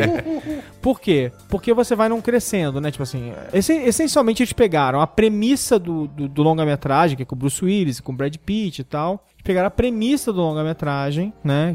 Que é o cara volta no tempo pra tentar evitar uma praga que vai destruir a humanidade. Tá? E dali eles criaram um universo gigantesco, muito mais complexo, e, e- e eles vão explorar toda a conspiração do exército dos 12 Monkeys, tá? E a série é uma série de viagem no tempo, mais do que tudo, mais de qualquer outra coisa, assim. Tipo assim, antes, sei lá, de certa forma, a conspiração era um filme de viagem no tempo, mas sei lá, a praga era muito importante, a destruição, não sei o que. A série, ela é uma série de. A máquina do tempo é muito importante. Eles mexerem na história é muito, muito importante. E ela claramente ela tem ciclos em que ela foi explorando temas diferentes sobre o que, que é e o que pode acontecer quando você viaja no tempo. Então a primeira temporada ela tem uma premissa, eu não vou estragar, e a segunda temporada ela tenta responder uma outra pergunta e a terceira temporada claramente vai numa outra direção responder uma outra pergunta e vai abrir uma série de novos temas e tal, não sei o quê. O que eu acho bem impressionante, e é claro que deve ter alguns furos que eu não peguei e tal, não sei o quê, mas assim,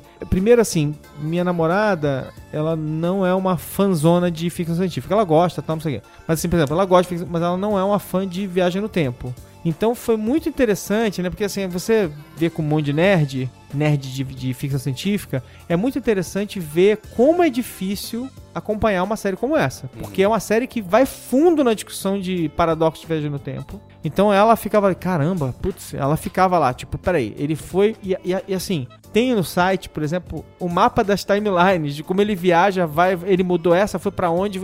Esse cara é ele do futuro, do, do presente, do futuro do. Assim, não é fácil. A, a série realmente ela vai ficando confusa pra quem não prestar atenção. Então foi muito interessante ver ela. No final, cara, ela tá craque. Ela, ela tava assim, não, peraí, agora é isso. Ela já tava completamente catedrática em viagem no tempo. É A série é praticamente um curso. Inclusive inventou a máquina do tempo. É, é um curso de viagem no tempo. É muito interessante. Porque essa Assim, namorada era Albert Einstein. Essa máquina do tempo que a gente vai voltar para levar o termo placar clássico ao passado. Mas enfim, a série, a série é, é bem interessante, né? E a trama, ela é muito intrincada. Assim, não dá pra escrever essa série sem planejar o 12 episódio no primeiro episódio. Não dá, assim, tipo, claramente. Pior, eles planejaram o 26 episódio no primeiro episódio. Porque os encaixes que eles conseguiram fazer nas, nas histórias têm que ter sido planejados com muita antecedência. Diferente do Lost. Isso. Então eles sabiam exatamente para onde eles estavam indo. Isso é uma coisa fascinante de viagem no tempo. Então, tá bom, beleza. O outro qual é a boa do fim de semana também tem a ver com o tempo, mas é o seguinte, é um negócio que foi até muito citado quando eu fiz um, um programa sobre transmídia e tal, um tempo atrás, storytelling, transmídia e tal, que são três filmes, na verdade são dois filmes que viraram três, que é o The Disappearance of Eleanor Rigby, né? Que essencialmente são dois filmes. Um conta a história. É um casal, né? Que, se, que, que tá vivendo uma separação por uma série de motivos que o legal é ver o filme. Mas um filme conta a história dele, do ponto de vista dele, e outro filme conta a história dela, do ponto de vista dela, e tem os momentos em que eles se encontram no- no- nos dois filmes. E ele mostra sempre as- a perspectiva dos personagens. Inclusive, as cenas em que eles se encontram nos dois filmes são diferentes, porque o filme dele é como ele se lembra da história, o filme dela é como ela se lembra da história. Então, é absolutamente fascinante. O filme é muito bem escrito. Os dois filmes são lindos, assim, tipo, é uma, uma- é uma história de amor. Não é uma história de amor, não é uma comédia romântica. É uma história de Ah. amor sobre. É uma história de amor sobre encontro e desencontro muito sensível e tal. O diretor depois editou um terceiro filme chamado Them. Porque tem o, o- o- tem um filme que é o Him, tem um filme que é o Her, e tem um filme que é o Them, que é o terceiro filme, que ele, na verdade, ele editou os dois filmes e fez um filme que supostamente seria uma um ponto de vista mais neutro, né? É que assim, supostamente seria assim, tipo, aconteceu assim, ela lembra assim ele lembra assim, né? E o Them, que foi feito depois, né? E é uma montagem, na verdade, eu acho menos interessante dos três. Mas é muito legal assistir ele porque ele completa o ciclo todo e tal, não sei o quê. Mas os dois filmes são muito fascinantes, assim. Eu vi também, assim, é, eu vi um no sábado, um domingo. Quando terminou, era uma sensação muito boa, assim, tipo, cara, que, que coisa legal, que trabalho legal, que, que, eh, eh, trabalho de atriz da Jessica Chastain lá, ela é maravilhosa, ela é incrível e tal. E o outro cara é o, é o Xavier, né? James o, McAvoy. É o James McAvoy. Então, assim, esse filme eu recomendo com ênfase. Tipo assim, vejam os dois filmes. Se você é uma pessoa. Se você é uma pessoa que gosta de um. Assim, cara, se você não gosta de comédia romântica, não fica. Não tem problema. Não é uma comédia romântica, boboca. Então, é- são, são filmes legais, sensíveis e tal. Claro, se você não gosta de filme romântico e tal, não sei o quê. Que não, que não é romântico meloso, entendeu? Então. Pode ver que são dramas. E São dramas bem feitos, com boas atuações, com bons diálogos, com situações bem pensadas e tal. Filmaço. Drama, drama. É drama. São Drama lindos. dramático. São fi- os filmes são Como lindos. diria Cristiano Dias. Não tem, É. não tem solução fácil pra nada. O negócio é muito bem feito. É, é- cara, é lindo o filme. É demais. É, vejam. E Gino, encerra aí. Pra que encerrar? Tá tão gostoso aqui? É. Tá todo mundo tão animado. É cedo ainda. Ó, é. Eu tinha prometido aqui no, no último Qual é a Boa que eu ia definitivamente, só não, mas sempre trazer dicas musicais. Tá. Então cumprirei esse papel, mas com um parênteses interessante. Eu dava as- algumas dicas musicais, recebia o carinho da, do povo brasileiro, que depois ficava animado com essas dicas através Ficava com a da... cintura solta. É, o pessoal com a cintura solta, então nas ruas, né, nas praias, nos parques, nas redes sociais, as pessoas vinham e me abraçavam e, e era um grande momento. E uma coisa interessante é que, mais ou menos um mês, Dona Onete, a musa do carimbó chamegado, certo? Carimbó 70 chamegado. 78 anos de pura cintura solta, paraense. Dona Onete lançou seu segundo disco só. O primeiro disco ela lançou em 2012. Só o seu segundo disco agora, em 2016. Tem um mês que saiu. Que é, é o- é o Cartola do Carimbó. Exatamente, é o, ban... É o Banzeiro. A Dona Onete lançou esse disco e muita gente veio com fogo no rabo me avisar. Falar, cara, você viu essa aí? Você conhece a Dona Onete? Você viu esse disco? Então, foi uma gostosa sensação de da vida se refazendo, né? Aham. Do... Ciclo se O fechando. ciclo se fechando, exatamente. Perfeito. Dona Nete, Banzeiro, são 12 músicas filé mignon com chantilly. 10 inéditas, duas delas já tinham sido gravadas por outras é, cantoras mais jovens da, lá do Pará. Ali a Sofia, outra que eu não lembro agora quem que era. Mas é um descasso, a Dona Nete é carisma do começo ao fim. Mesmo, assim, parece que você tá, você tá num, num show feliz, no momento alegre da sua vida. Do momento que você dá o play até o momento que a última música termina. Sensacional, mais uma produção do Pio Lobato, que é um estudioso lado do Pará, lá de Belém, que é um dos responsáveis pela retomada do, do carimbó e da guitarrada se espalhando por todo o Brasil. Banzeiro, Dona Nete, sucesso começo ao fim. Incrível, né? Não tem o que falar. Dona Nete é demais. Tá aí, né? Tá aí, né? Tá aí brilhando. Veio pra ficar. Veio. e a minha segunda dica é televisão brasileira de TV a cabo. Tá. Recebeu esse fomento desde que a legislação mudou e obriga os canais de TV a cabo a terem sua própria produção em grande escala, em grande número, grande porcentagem na sua programação. É verdade. O Canal Brasil produz muita coisa muito boa. E a melhor coisa que o Canal Brasil estampa na tela das TVs de todo o país, homônimo, é Bipolar Show. Bipolar Show é um programa de entrevista criado, capitaneado e apresentado pelo Michel Melamed, que é um ator aí que brilha muito no, Pesquisa ele no aí. Corinthians. Brilha muito com Corinthians. Ele fez Não, o papel. Quem brilha muito com Corinthians é a namorada dele, se é que ainda é a namorada dele. Não é mais a Bruna Lismayer. Ah, não é mais. A Bruna Lismayer acho que tá com uma, tá com uma moça mais velha agora. Aí. A- Tá vendo como ela brilha muito? O Michel Melamed, ele é conhecido pela minha mãe como o anjo da novela das seis. Já desse eu tava, eu tava assistindo lá na casa dela, ela falou, ai, o anjo Ele seis, é o- que legal, e saiu andando. Deu cinco segundos que ela saiu da sala, ele começou a balançar uma rola de, de plástico. Nossa, ufa. Uh. Ainda bem. Então foi... Ia quebrar foi maneiro, assim, sonhos ia aí. quebrar o sonho dela do Ele é o ator preferido daquele diretor da Globo que faz aqueles bagulho muito louco. Hoje é dia de Maria, aquelas séries. Ah, Passa sim, em janeiro que ninguém vê lá. Esqueci o nome dele agora. Ele É fez isso. o. Ele era o Bentinho do Capitu e tal, pra quem. É.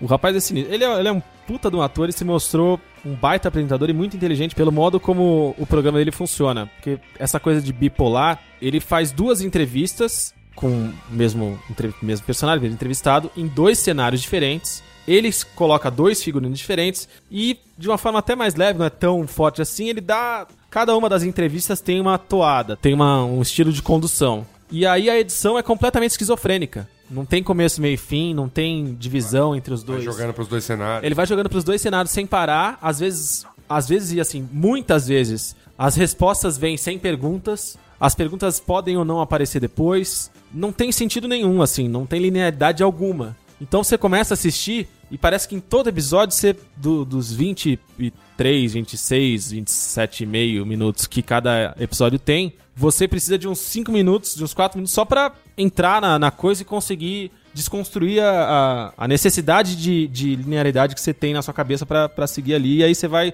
retomando no meio do caminho e no final você, você segue o jogo nessa Tem um loucura. ataque epilético Pokémon. É, mais ou menos isso. Porra, puta apresentador. Puta canal. Puta canal. Canal. Cara, Angélica. show de- Não, muito, canal- muito bom. Na- cara, ele, canal- ele, canal ele, Brasil, é- ele beija todo mundo na, Toda na, na terça- primeira das temporadas, ele beija todo mundo na boca. Isso é uma, é uma, Toda terça uma às coisa nove e meia bonita. da noite. Toda terça, nove e meia da noite, no Canal Brasil. Você consegue depois acompanhar no serviço de... Assista na íntegra. Assista na íntegra na, na internet. Você consegue ver no serviço de Site. streaming favorito. Em tudo você consegue assistir. E, além disso, ele tem atrações musicais primorosas. Assim, é sempre uma galera fascinante. Da Os membros do, membros do Conjunto do Amor, que são fãs do Carimbó, passaram por lá individualmente. Que é Jonas Sá, Ana Lomelino, o chamado pessoal, a galera. A galera tá toda lá. O pessoal. Tá toda lá. Muito bem. Muito bom. Michel, parabéns por tudo isso que você tem feito. Vida e obra. É isso? A rigor seria isso. É isso, galera. Então agora é férias? Férias! Um mêsinho? É férias? Não sei. o, É che- mesmo? o chefe é que vai decidir. Tá bom. Então, um Essa é beijo. surpresa pra audiência. Entendi. É isso, galera. Chegamos Isso até. Obrigado, hein? Chegamos, 200 a- chegamos programas. até aqui. Até o 300, pessoal. Chegamos até aqui, não sabe se tem mais. Mas se tiver, Vai tá tendo. Valeu. Valeu, beijo do gordo, hein? Valeu. Adeus.